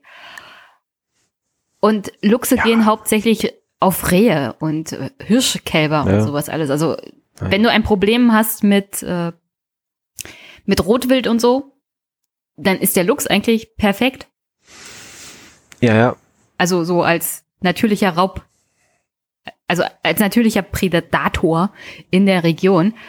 Also, also die FDP, also wirklich. oh Mann. Aber. Also, ja, da, muss, also da muss es mindestens einen Wähler gegeben haben, der gesagt hat, also mein Schaf wurde von einem Luchs gerissen. Jetzt macht mal was. Und dann landet das in dem Wahlprogramm. So stelle ich mir das vor. Vielleicht hängt es auch damit zusammen, das kann ich mir lebhaft vorstellen, ich kann mir das sehr gut vorstellen, dass, äh, dass es da auf so einer Veranstaltung irgendwie, was weiß ich, vielleicht auch, ist auch einer, der, sage ich mal, Vorsitzenden oder sozusagen, der dort irgendwas zu sagen hat, also leitende Funktion der FDP da unterwegs. Es ist vielleicht Jäger, dem ist vielleicht irgendwie sowas passiert. Ähm, der hat eine Erfahrung gemacht und gesagt, so, das müssen wir jetzt mit rein, das ist ganz schlimm. Ähm, sozusagen, da ist die ähm, FDP vielleicht auch ein bisschen Opfer der eigenen Empirie geworden. Aber na gut. Oder vielleicht gab es ja so eine Wolfsveranstaltung. Wir reden hier andauernd über den Wolf, aber ich habe hier ein Luchsproblem. Genau, also vielleicht ist auch der Lux der neue Wolf. Wir werden es äh, und und die FDP ist in dem Sinne da eigentlich Avantgarde. Also also genau. dann möchte ich aber, aber für uns für uns einnehmen, dass ihr das Lux-Problem hier als erstes gehört habt. Genau, also die Sachsen sind da wieder mal vorne dran und ganz vorne dran ist die FDP. Also. Ja. ich wollte dich jetzt nicht unterbrechen, oh, tut mir leid. Genau. Nee, nee, passt schon. Ähm, ähm, genau, also das zum, das zum Klima. Vier war es ja nicht, ne? Nee, ist ja auch nicht viel. Also als einzig Positives kann ich noch sagen, dass ich die FDP natürlich, wie fast jede Partei, für den Ausbau von Radwegen stark machen möchte. Aber wer soll schon da was dagegen haben? Ja, genau. Also das ist auch so in dem Motto Tourismus. wieder ohne, ohne, genau. Also aber wieder ohne so nach dem Motto, was heißt denn ausbauen? Wie viel Kilometer mehr kriegt man denn? Also gibt es Radstellwege? Ne? Wo sollen die langführen? Und und solche Sachen. Und das, also wo es sozusagen so ein bisschen über über Überschrift hinausgeht, da sind sie halt eben ähm, unkonkret. Und das nervt mich echt. Also. Ne, die, das Problem ist ja, ich komme aus Teltow-Fleming und da gibt's eine riesige, also wirklich einen europaweit ziemlich großen Radweg.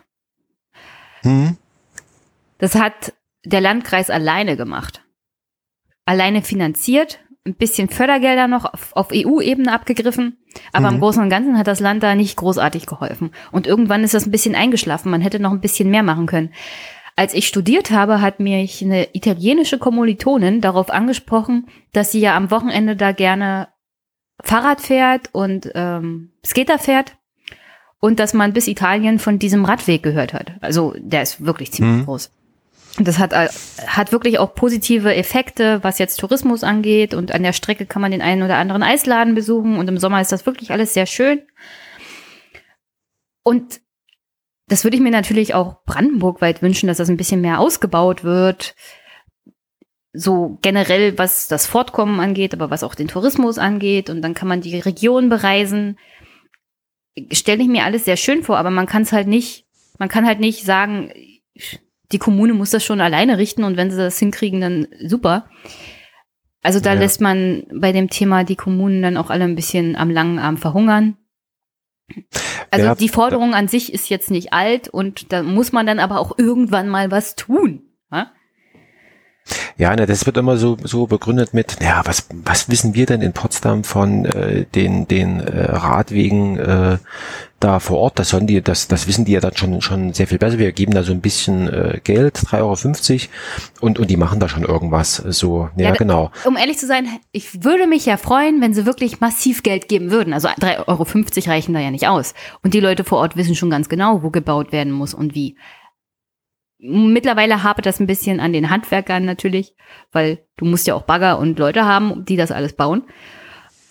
Ja. Aber 3,50 Euro reichen da halt nicht. Da brauchst du wieder so, so eine massive Investition. Und die muss dann halt aus Potsdam kommen. Aber dann musst du den Gemeinden auch naja. die Eigenständigkeit überlassen, das selber zu entscheiden. Und das passiert halt nicht. Ja, es dauert halt. Mal sehen. Also, ja. Wollen wir, wollen wir zum, zur Innenpolitik hüpfen? Hüpfen wir zum Inneres, ja. Hüpf, hüpf. Hüpf, hüpf genau. voraus. Ähm, hier, ich hier dir immer gerne das erste. Genau, also bei der FDP heißt das Verlässlichkeit und Vertrauen schaffen äh, für ein sicheres Sachsen. Ich sage mir dann also dann immer, ähm, warum muss man das nochmal, also die, diese Forderung, äh, also würde jemand auf die Idee kommen, sagen, also für ein unsicheres Sachsen oder sowas, würde niemand machen. Also warum muss man es dann auch aufschreiben? Ähm, Finde ich irgendwie. Und äh, es geht hier ganz, ganz äh, sozusagen unliberal, ähm, sagen sie, äh, Handlungsfähigkeit der Polizei äh, verbessern. Ne? Also sie wollen da richtig, also Polizei ähm, wollen sie, wollen sie verstärken und, und so weiter und so fort. Aber sie sagen auch, wofür sie es haben wollen. Also natürlich muss wieder alles digitalisiert werden. Ähm, ähm, das, das, das sowieso. Aber sie wollen eben, ähm, sie sagen eben, äh, gute Polizeiarbeit brauch, braucht ausreichend Poli äh, Personal. Und ähm, die sagen eben, also das, was ich ja gerne haben wollen würde, ähm, nämlich die Polizeipräsenz vor Ort äh, stärken. Also sprich, jemand muss ansprechbar sein. Sie schreiben eben hier, wir wollen äh, ähm, das Netz der Bürgerpolizisten verdichten. Sie schreiben aber nicht, äh, was heißt denn das in Zahlen ähm, und so weiter und so fort. Und was ich gut finde, ähm, sie wollen eine anonymisierte Kennzeichnung der Polizeibeamten einführen. Und ähm, diese Bodycams wollen sie ähm, wollen sie einsetzen, wobei ich sage, bei den, bei den äh, ähm, bei den Bodycams ist es ja, hier schreiben sie, diese dürfen nur in Konfliktsituationen aktiviert werden. Und da sage ich mir, nee, also eigentlich müsste es doch irgendwie möglich sein, dass, dass also wenn es sozusagen den Polizisten über, überlassen ist, da irgendwie diese Bodycam da ein, einzusetzen, finde ich es irgendwie ein bisschen komisch. Auf der anderen Seite fehlt mir so ein bisschen so die Idee, ähm, wie soll es anders gehen? Ähm, ja, ja, also, und sie sagen, grenzüberschreitende Zusammenarbeit äh, fördern. So, also das ist mehr oder weniger sind so, sind so die, die, ähm, die Stichworte. Und was ich also ganz äh, gut finde, was Sie hier eben schreiben, also in Sachsen gibt es so ein komisches Konstrukt, das nennt sich Wachpolizei und dann gibt es nochmal die sächsische Sicherheitswacht. Also das sind im Grunde genommen, ähm, wie soll ich sagen, also meistenteils sind so Rentner oder nahe dem Rentenalter stehende Personen, die kriegen eine Weste über, übergestreift, ähm, noch einen Lehrgang und dann dürfen sie sozusagen die das Gebiet äh, bestreifen und, und so weiter und so fort und sind sozusagen so ein bisschen im Auftrag äh, tätig. Und das wollen sie halt, will die FDP also irgendwie äh, zurückdrängen und sagt, also wenn da, also was Polizei ist, das muss auch Polizei bleiben. Ähm, und sie wollen ähm, um sozusagen, weil sie ja schon wissen, also naja, Moment, wir haben ja hier irgendwie so ein bisschen so ein, so ein Personalproblem, also im Sinne von äh, sozusagen Bewerber und überhaupt äh, Menschen, dann wollen sie sozusagen hier eben auch äh, Seiteneinsteigern bei der Polizei eine Chance geben. Hm. So, also ähm, ja, und was ich halt irgendwie, es gab ja mal eine, eine FDP, die, die so ein bisschen so auf Bürgerrechte und so weiter aus war, ne? Und die gibt's hier, und die gibt es hier noch, also Überwachung der Kommunikation. Die Überwachung privater Kommunikation sehen wir kritisch. Ne? Also, und sie wollen das eigentlich nur in, in Ausnahmefällen und nach sorgfältiger richterlicher Prüfung. Äh, wollen sie das äh, haben? Aber gleichzeitig sind sie dafür, äh, Kriminalitätsschwerpunkte ähm, zu überwachen. Äh, passt ganz gut dazu. Ähm, dieser Tage wird in Görlitz gibt's die Europabrücke. Und äh, die hat jetzt eine, eine Kamera bekommen, also die Europabrücke zwischen äh, Deutschland und Polen. Äh, die hat jetzt eine Kamera, die ähm, bekommen, die auch Gesichtserkennung und so weiter. Also jeder, der dort über diese Brücke geht, der muss damit rechnen, dass er, dass sozusagen äh, genau gewusst wird, dass du eben dort bist. Also das finde ich, das wollen sie eben sozusagen für Kriminalitätsschwerpunkte wollen sie das eben haben. Ähm, und dann schreiben sie noch sowas rein. Also wichtig ist hierbei, dass die Qualität der Aufnahmen hoch genug ist, um Täter zweifelsfrei zu identifizieren. Also sozusagen so dieses Horst äh, Seehofersche ähm, äh, sozusagen Ansinnen, was da in Berlin äh, mit diesem Probebetrieb, das wollen sie eben jetzt total ausrollen hier eben auf Kriminalitätsschwerpunkte. Wobei dann eben, was heißt denn äh, Kriminalitätsschwerpunkt? Ähm, ähm, und und äh, wenn ich jetzt weiß, dass es ein Kriminalitätsschwerpunkt ist, also so eine Kamera kann ja nur beobachten, die kann ja nicht eingreifen, ähm, ist es nicht generell sinnvoll, wenn ich schon weiß, dass dort ein Kriminalitätsschwerpunkt ist, dass ich mich mit Personal um diesen Kriminalitätsschwerpunkt irgendwie kümmere. Ne? Mhm. Ähm, und so weiter und so fort. Also ja, das mal so zum, zum Thema Polizei. Und dann, was wir auch schon bei der CDU hatten, ähm, das ist eben so dieses äh, für eine leistungsstarke Justiz. Und da wollen sie eben äh, eben, und das ist wieder, ne, durch Digitalisierung wollen sie eben die, die Verfahren beschleunigen.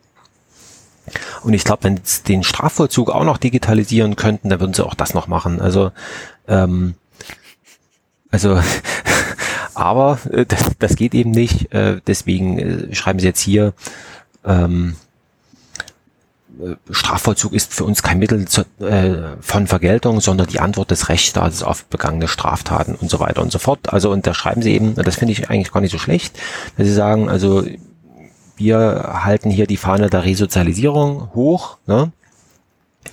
und äh, so ein bisschen, jeder soll so, so seinen eigenen äh, Haftplan und so weiter, so, also in die Richtung geht's, ne?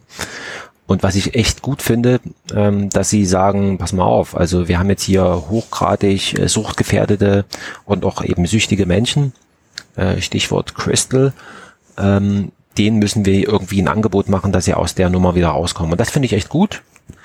Das sind äh, neben den Linken bis jetzt die einzigen, die eben das mal so explizit ansprechen, dass wir da ein Thema haben.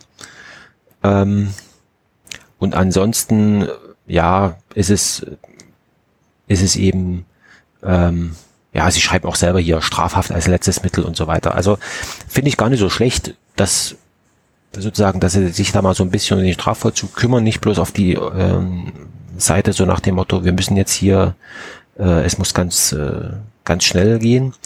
Und was ich auch noch gut finde, ähm, sie wollen nochmal das Polizeigesetz doch nochmal überarbeiten. Also, ähm, weil sie nämlich das neue Polizeigesetz äh, ganz äh, grauenvoll eigentlich finden.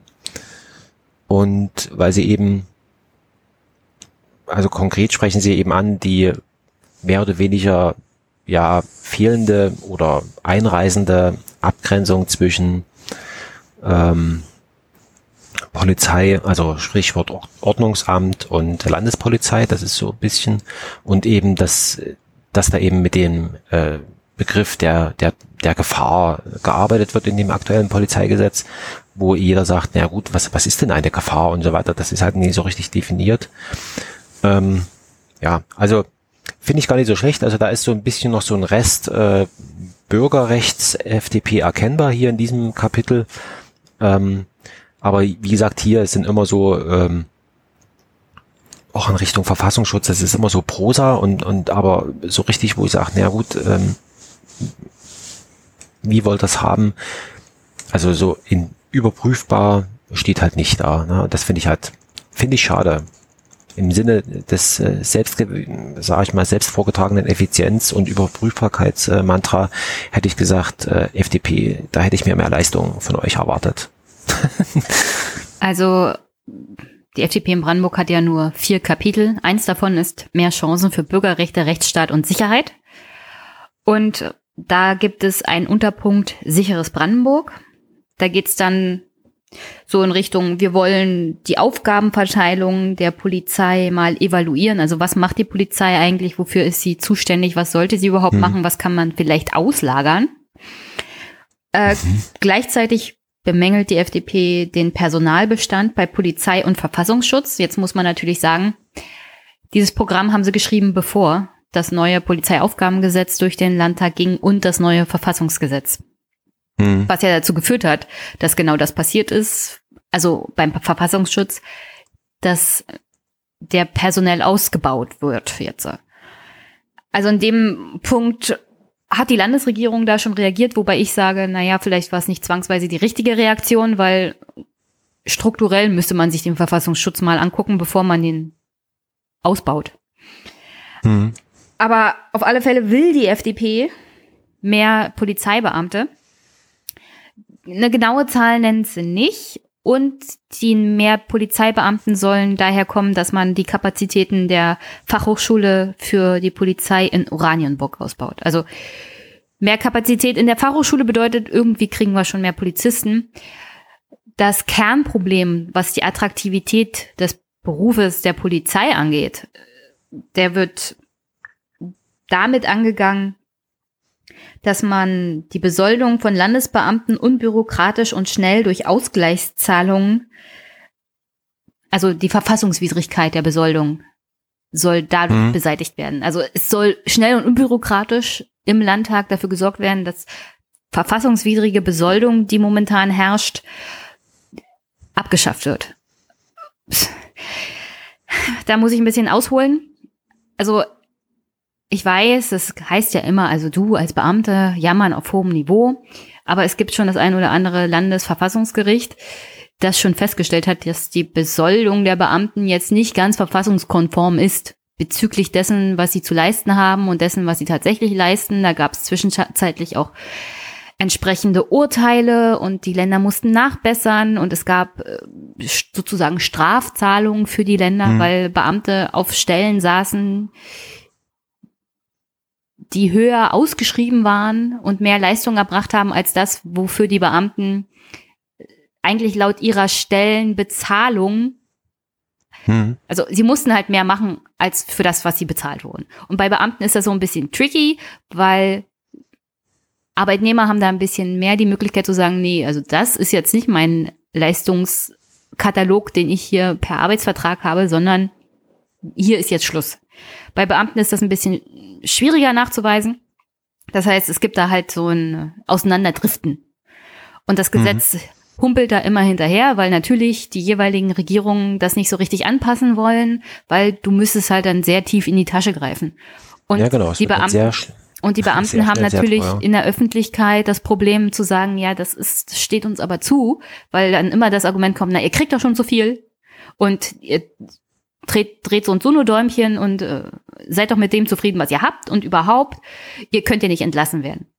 So, aber das lässt sich von, ein, von außen immer so einfach sagen. Ich meine, kein Arbeitnehmer würde sich das gefallen lassen und die Beamten können halt nicht streiken also das ist halt so, du wirst halt für die Rechte, die du aufgibst, solltest du auch verfassungskonform bezahlt werden. Wenn du nicht verfassungskonform bezahlt wirst und der Arbeitgeber ja. von dir verlangt, dass du aber verfassungstreu bist, dann fällt das für mich als Argumentation ein bisschen auseinander.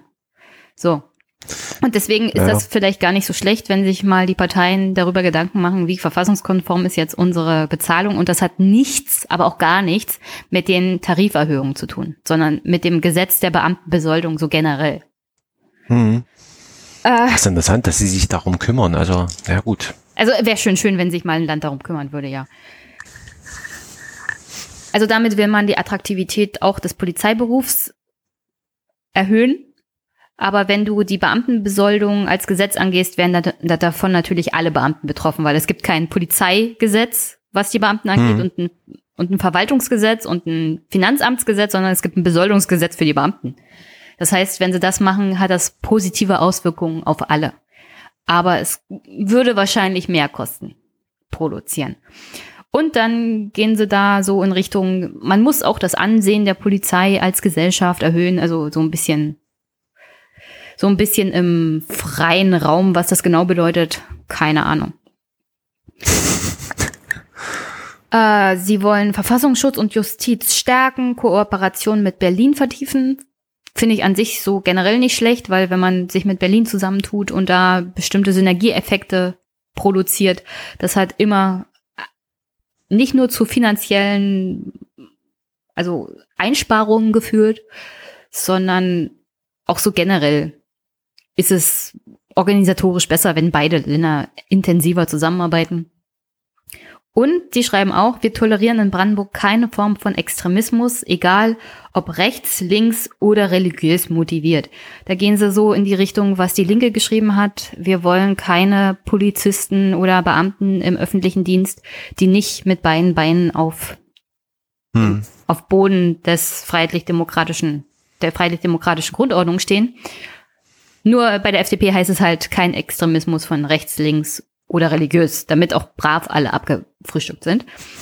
Wobei ich sage, momentan haben wir hauptsächlich, auch was die Öffentlichkeit angeht, ein Problem mit Rechtsextremen in der Polizei, weil solche, solche Jobs ziehen halt bestimmte Leute an. Das sollte man auch mal überdenken.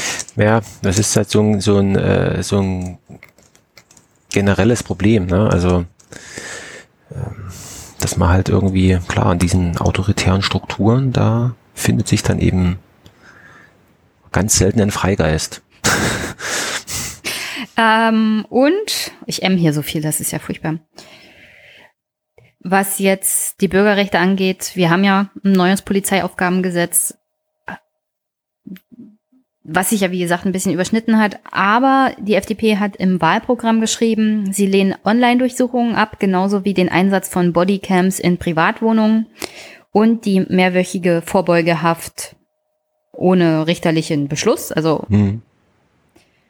wenn du einen richterlichen Beschluss hast, ist es ja keine, keine rechtswidrige Maßnahme mehr. Deswegen, ja, in Ordnung. Was SPD und Linke da reingeschrieben haben, dass du wenigstens ein paar Tage ohne richterlichen Beschluss erstmal in Gewahrsam genommen werden kannst. Hm, so richtig bürgerrechtlich abgesichert ist das jedenfalls in meinen Augen nicht.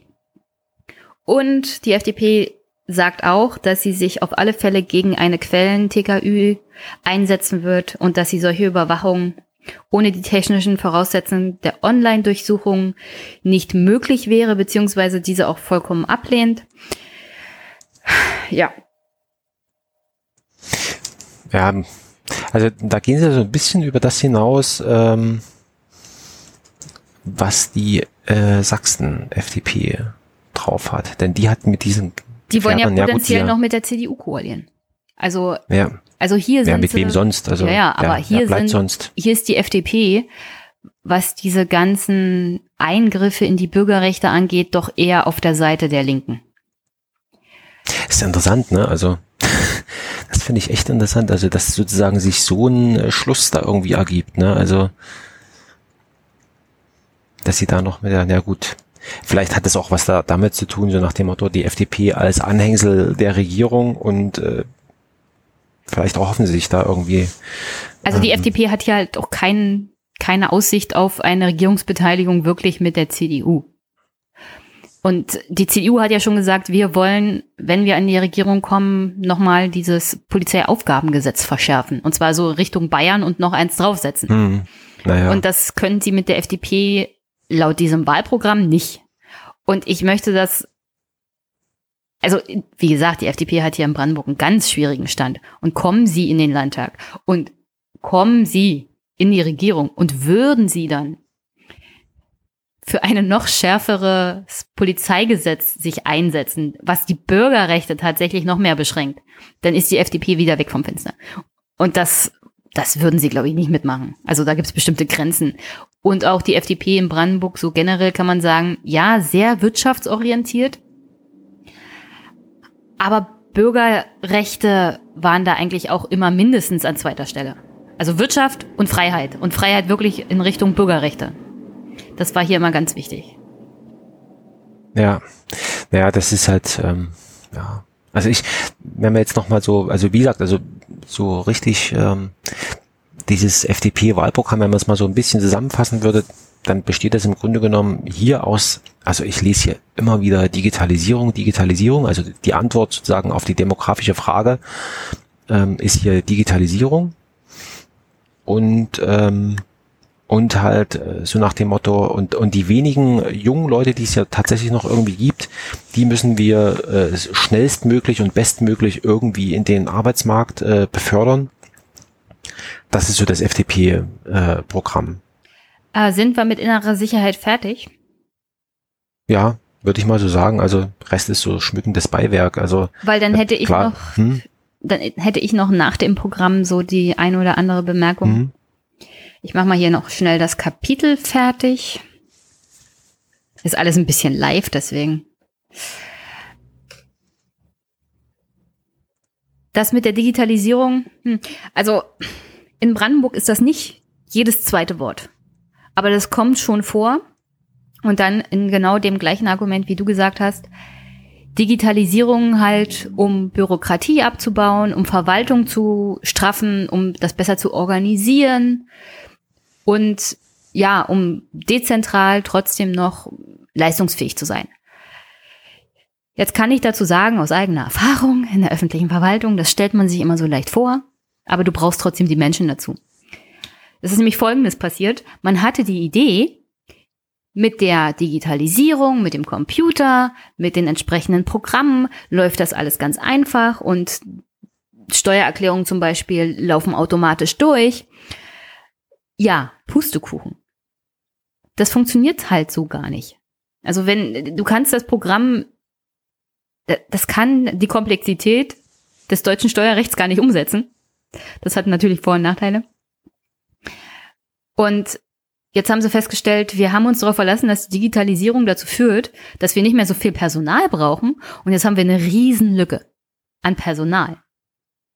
Also ihnen fällt nicht nur die Tatsache, dass sie vor einer riesigen Aufgabe bezüglich des demografischen Wandels stehen auf die Füße, sondern auch, dass sie in der Hoffnung, dass Digitalisierung bestimmte personelle Planungen nicht mehr notwendig machen, haben sie Ausbildung eingestellt, um auch Geld zu sparen. Hm. Und jetzt ist eine Riesenlücke zwischen dem, was an Personal jetzt demnächst kommt und dem, was demnächst aber aus der Verwaltung Ja. rausgeht. Und das betrifft alle Ebenen der Verwaltung, von Polizei, Finanzamt, allgemeine Verwaltung, Lehrer. Und die FDP antwortet darauf immer noch, wir müssen nur daran glauben, dass das mit, Digi mit Digitalisierung schon alles noch klappt. Und die Technik wird ja noch besser. Aber ich sehe das nicht. Und das wird auch nicht passieren. Du wirst diese Menschen, du brauchst die Verwaltungsleute immer noch. Die machen bestimmte Aufgaben, die der Computer gar nicht leisten kann. Ja, also ich sag mal so, das ähm, klar, äh, alleine schon, also du hast ja in jeder Verwaltungsvorschrift, an einer, möglicherweise gibt es auch welche, wo es das eben nicht gibt, aber im Grunde genommen hast du in jedem von diesen Verwaltungsgeschichten hast du ja immer diesen sogenannten Entscheidungsspielraum. Und der ist halt irgendwie ganz schlecht irgendwie sozusagen zu digitalisieren. Und da hast du dann doch wieder Menschen drinne. Und ähm, mit dieser ganzen, klar, also die, die Hoffnung der Digitalisierung, ähm, wie soll ich sagen, klar, was spart man sich, wenn jetzt, wenn jetzt mein Rathaus äh, sozusagen online irgendwie äh, Urkunden äh, sozusagen Anforderungen machen kann und so weiter. Ich brauche nicht mehr hingehen. Ähm, das wird vielleicht irgendwie ganz automatisch an irgendeine Druckerei und so weiter. Ähm, das kann ich mir schon lebhaft vorstellen. Also, aber gerade diese Fälle äh, waren ja vorher auch schon kein großartiges Problem. Also und ähm, mit der, und alles so auf die Digitalisierung so so zu schieben, ähm, ja, also kann man machen, aber da gebe ich dir komm, also eigentlich schon schon recht, dass es das damit zieht man sich ganz andere Probleme nochmal an Land. Ne? Und ähm, klar, was ich vermute, weshalb die FDP jetzt hier so ein bisschen so auf Digitalisierung setzt, ist eben, äh, man möchte so so modern erscheinen und ähm, kann damit äh, sozusagen auf der einen Seite sagen, ja gut, also es lässt sich ja alles hier zack, zack, zack und der Computer macht das schon und und so weiter und das ist eben modern und wir sind, äh, äh, wie ich sagen, wir sind eine moderne Partei, ähm, weil das andere moderne Thema ist ja eben ta- tatsächlich dieses Klima- und Umweltthema und damit äh, hat ja die FDP, wie wir nur gerade rausgefunden haben, ja nur gerade mal so ganz wenig zu tun. Ne? Ähm, also ja, ich find's halt irgendwie, ich weiß nicht, also so von der von der grundsätzlichen Erzählung her, ne, also wir sind hier ein Startup, wir machen das jetzt hier, also ich mache das, also so ein bisschen so ein Ich-Programm ist das jetzt hier, ähm, finde ich das schon ganz gut. Also die ganze Story wird so ein bisschen durch äh, durchgehalten, aber von der von der Klarheit, also im Sinne von, also so machen wir das und das sind diese und jene Zahlen. Also wir sind hier eine, wir, wir streben hier so ein bisschen Regierung, also wir wollen auch zeigen, dass wir regierungsfähig sind.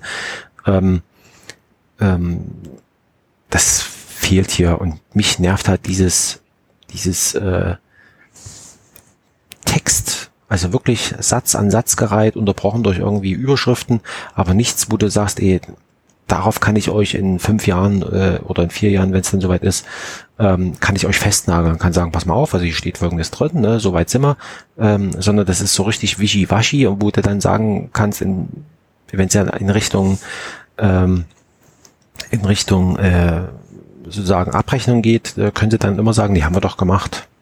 Ja, also so und hm. Also äh, mein Problem mit dem Thema Digitalisierung ist ja auch, dass der Aspekt Mensch da immer völlig vergessen wird. Also du ja, der sitzt halt woanders, ja. Ja, Also- nee, aber weißt du, das sind das sind Leute, die sitzen in Potsdam und haben mit der Verwaltung zu tun, wenn und dann haben sie meistens negative Erfahrungen und negative Erfahrungen bleiben dir halt im Kopf und nicht die positiven, also wenn alles funktioniert und es funktioniert viel und oft. Aber ich sitze hier im ländlichen Raum. Der Altersdurchschnitt meiner Steuerpflichtigen ist jetzt schon gehoben. Ja, Also, ja, genau. wenn, also wenn, wenn du diesen Leuten erzählst, google doch mal. Oder gucken sie doch mal im Internet.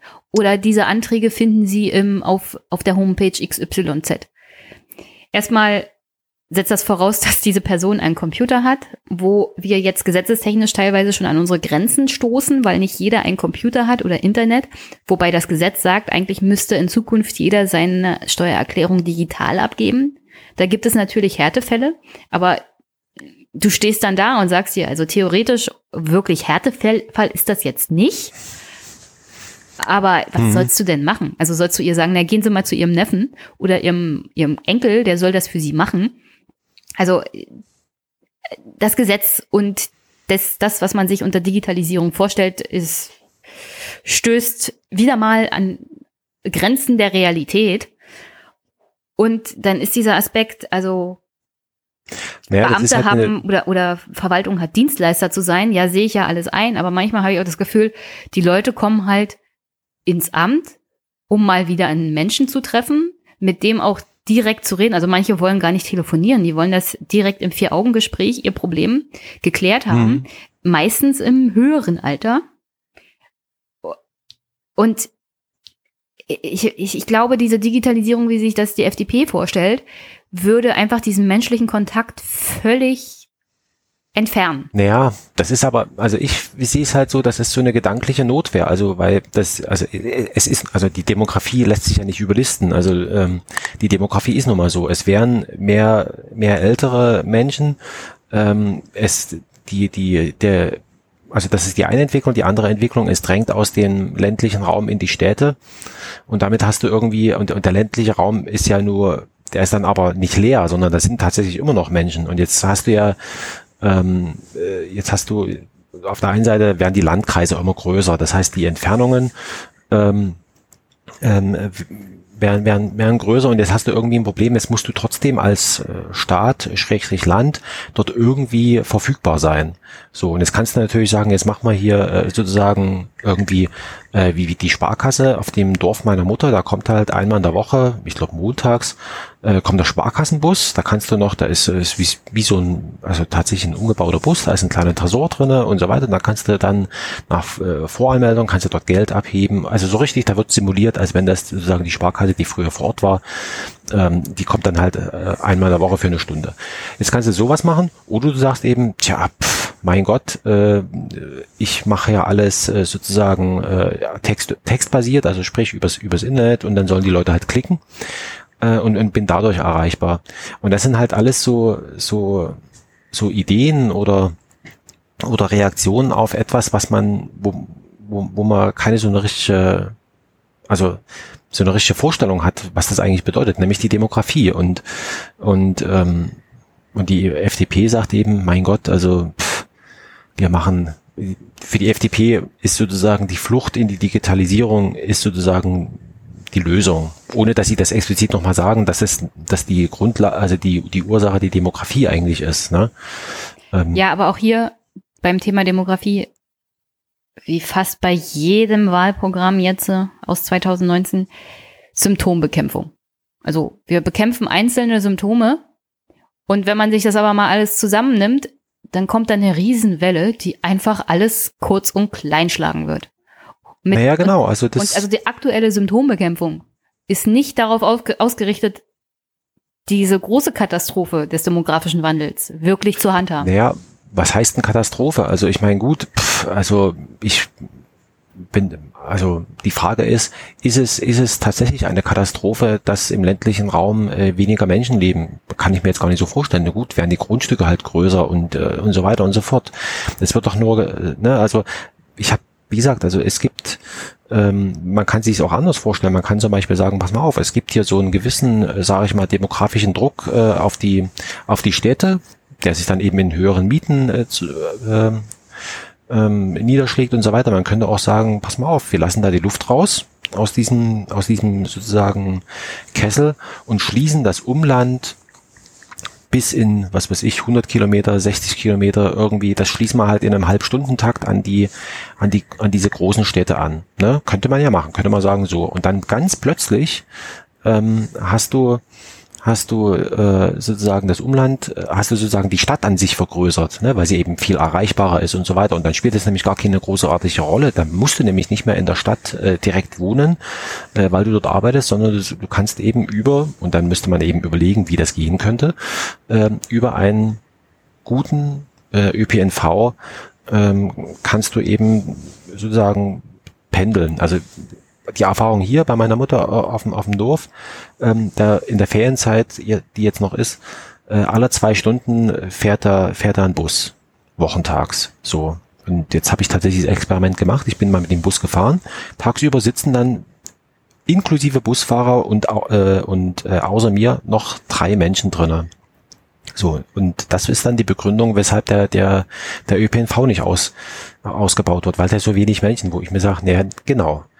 Wenn das Ding nur alle zwei Stunden mit der äh, fährt, dann sitzen da eben auch nur wenige Leute drin. Wenn das aber alle halben Stunde fahren würde, der Bus, ne?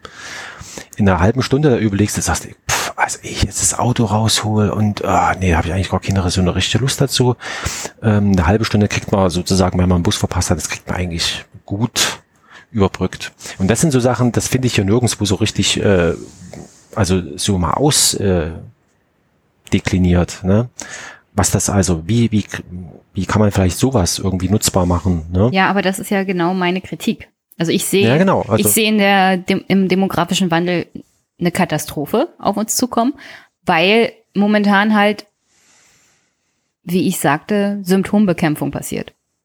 Und Genau, weil also das, also- also das große Ganze wird gar nicht gedacht. Ich bin auch nicht der Meinung, dass man die demografische, also den demografischen Wandel jetzt auch in Hintertupfingen bekämpfen kann, sondern dass es im Großen und Ganzen dazu führen wird, dass so Mittelzentren mit an den 10.000 Einwohnern wachsen werden, dass das ausgebaut wird. Aber du musst auch dafür sorgen, dass diese mittelgroßen Städte, ich meine, mittelgroß ist natürlich jetzt in Ostdeutschland, in Westdeutschland sieht das schon anders aus. Aber diese mittelgroßen Städte musst du halt auch an das öffentliche Leben im Rest des Landes anbinden. Und ja, genau. Und wenn du, wenn du Busverkehr alle zwei Stunden hast und da sitzen drei Leute drin, dann kann ich mir gut vorstellen, dass die 15 anderen halt Auto fahren, weil sie keinen Bock haben, zwei Stunden zu warten. Also ich, wie gesagt, aus meiner beruflichen Praxis ähm, in Augsburg, das, äh, das ist äh, sozusagen mittlerweile ist es tatsächlich vor den Toren Münchens. Und da, da gibt's eine, gibt's eine ICE-Verbindung, da fährst du, glaube ich, eine halbe Stunde oder sowas, also relativ kurze Zeit. Und da gibt's jetzt mittlerweile tatsächlich Kollegen, die halt in Augsburg wohnen, in München arbeiten. So, und das ist eben, weil sich da jemand was dabei gedacht hat, also vielleicht ist es auch zufällig entstanden, aber ich habe so das Gefühl, dass es schon planvoll ist, dass man eben gesagt hat, also wir, wir binden sozusagen hier diese, also wir müssen irgendwie München, diesen Raum, den müssen wir sozusagen ausweiten und äh, sozusagen die, den, den Umkreis und da eben bis nach Augsburg müssen wir eben an die Stadt irgendwie anschließen, damit wir diesen äh, Druck, Wohnungsdruck aus der Stadt rauskriegen. Ne? Und das sind so Sachen, ähm, das, dieses Überlegen findet da eben ganz wenig statt und, und noch dazu, bis jetzt hat sich es eigentlich kaum in den, in den, in den Wahlprogrammen irgendwo niedergeschlagen, dass man sagt, ah, alles klar, da denkt mal wirklich jemand drüber nach. Also wie, wie, wie, wie kann das sein? Und mit dieser Digitalisierung, ich weiß nicht, also klar, das ist eine Möglichkeit, aber die setzt halt eben voraus, dass wir hier ähm, eine vernünftige also erstens mal, dass, dass überhaupt die Kompetenz in den Haushalten verfügbar ist, also im Sinne von, ähm, ist denn Lieschen Müller in der Lage, da überhaupt dieser ganzen Sache zu folgen, ohne weitere Erklärung? Und B, eben auch schlicht und ergreifende technische Verfügbarkeit. Also das, äh, das ist in Brandenburg wahrscheinlich auch nicht anders als in Sachsen. Also dass das eben noch lückenhaft ist. Und jetzt kann man natürlich hoffen und sagen, na ja gut, also wir haben ja hier mit 5G und so weiter, aber meine Vermutung ist, es wird auch gerade im ländlichen Raum auf sich warten lassen. Also ich habe ja Gespräche geführt bezüglich Glasfaserausbau und so. Und der Kreis hier hat, hat das tatsächlich auf der, auf der Agenda. Es scheitert nur daran, dass du die entsprechenden äh, Leute nicht bekommst und Bauarbeiter, um die jeweiligen Kabel zu verlegen. Und momentan ist die Terminplanung so 2024. Wisst ihr? Ja, siehst du. Also wir werden jetzt einen Landtag wählen, in dem ich jetzt schon sagen kann, in meinem Kreis wird in der Zeit Digitalisierung ein Traum sein, aufgrund schon der infrastrukturellen Probleme. Und wenn die nächste Landtagswahl ansteht, also zehn Jahren, Hm. äh, äh, nee, Quatsch. Dann in fünf Jahren, In fünf Jahren, genau. in fünf Jahren, äh, dann ist der Bau vielleicht angefangen. Wisst ihr? Wann der abgeschlossen ist, noch gar keine Ahnung. Und ob sich das vielleicht noch verschiebt, weil die Bau Bayern mal wieder Vorzug bekommen bei der Telekom, ist auch noch nicht ganz klar. Aber für die Kommunen, die sich drum kümmern, also auf Landesebene kannst du als FDP Digitalisierung fordern, nur die Kommunen hinken hier aufgrund von technischen Problemen extrem hinterher, weil kriegst die Leute nicht, die das Kabel verlegen können. Ja, wenn du fragst, wo sind die Leute, die arbeiten in Süddeutschland. Ja.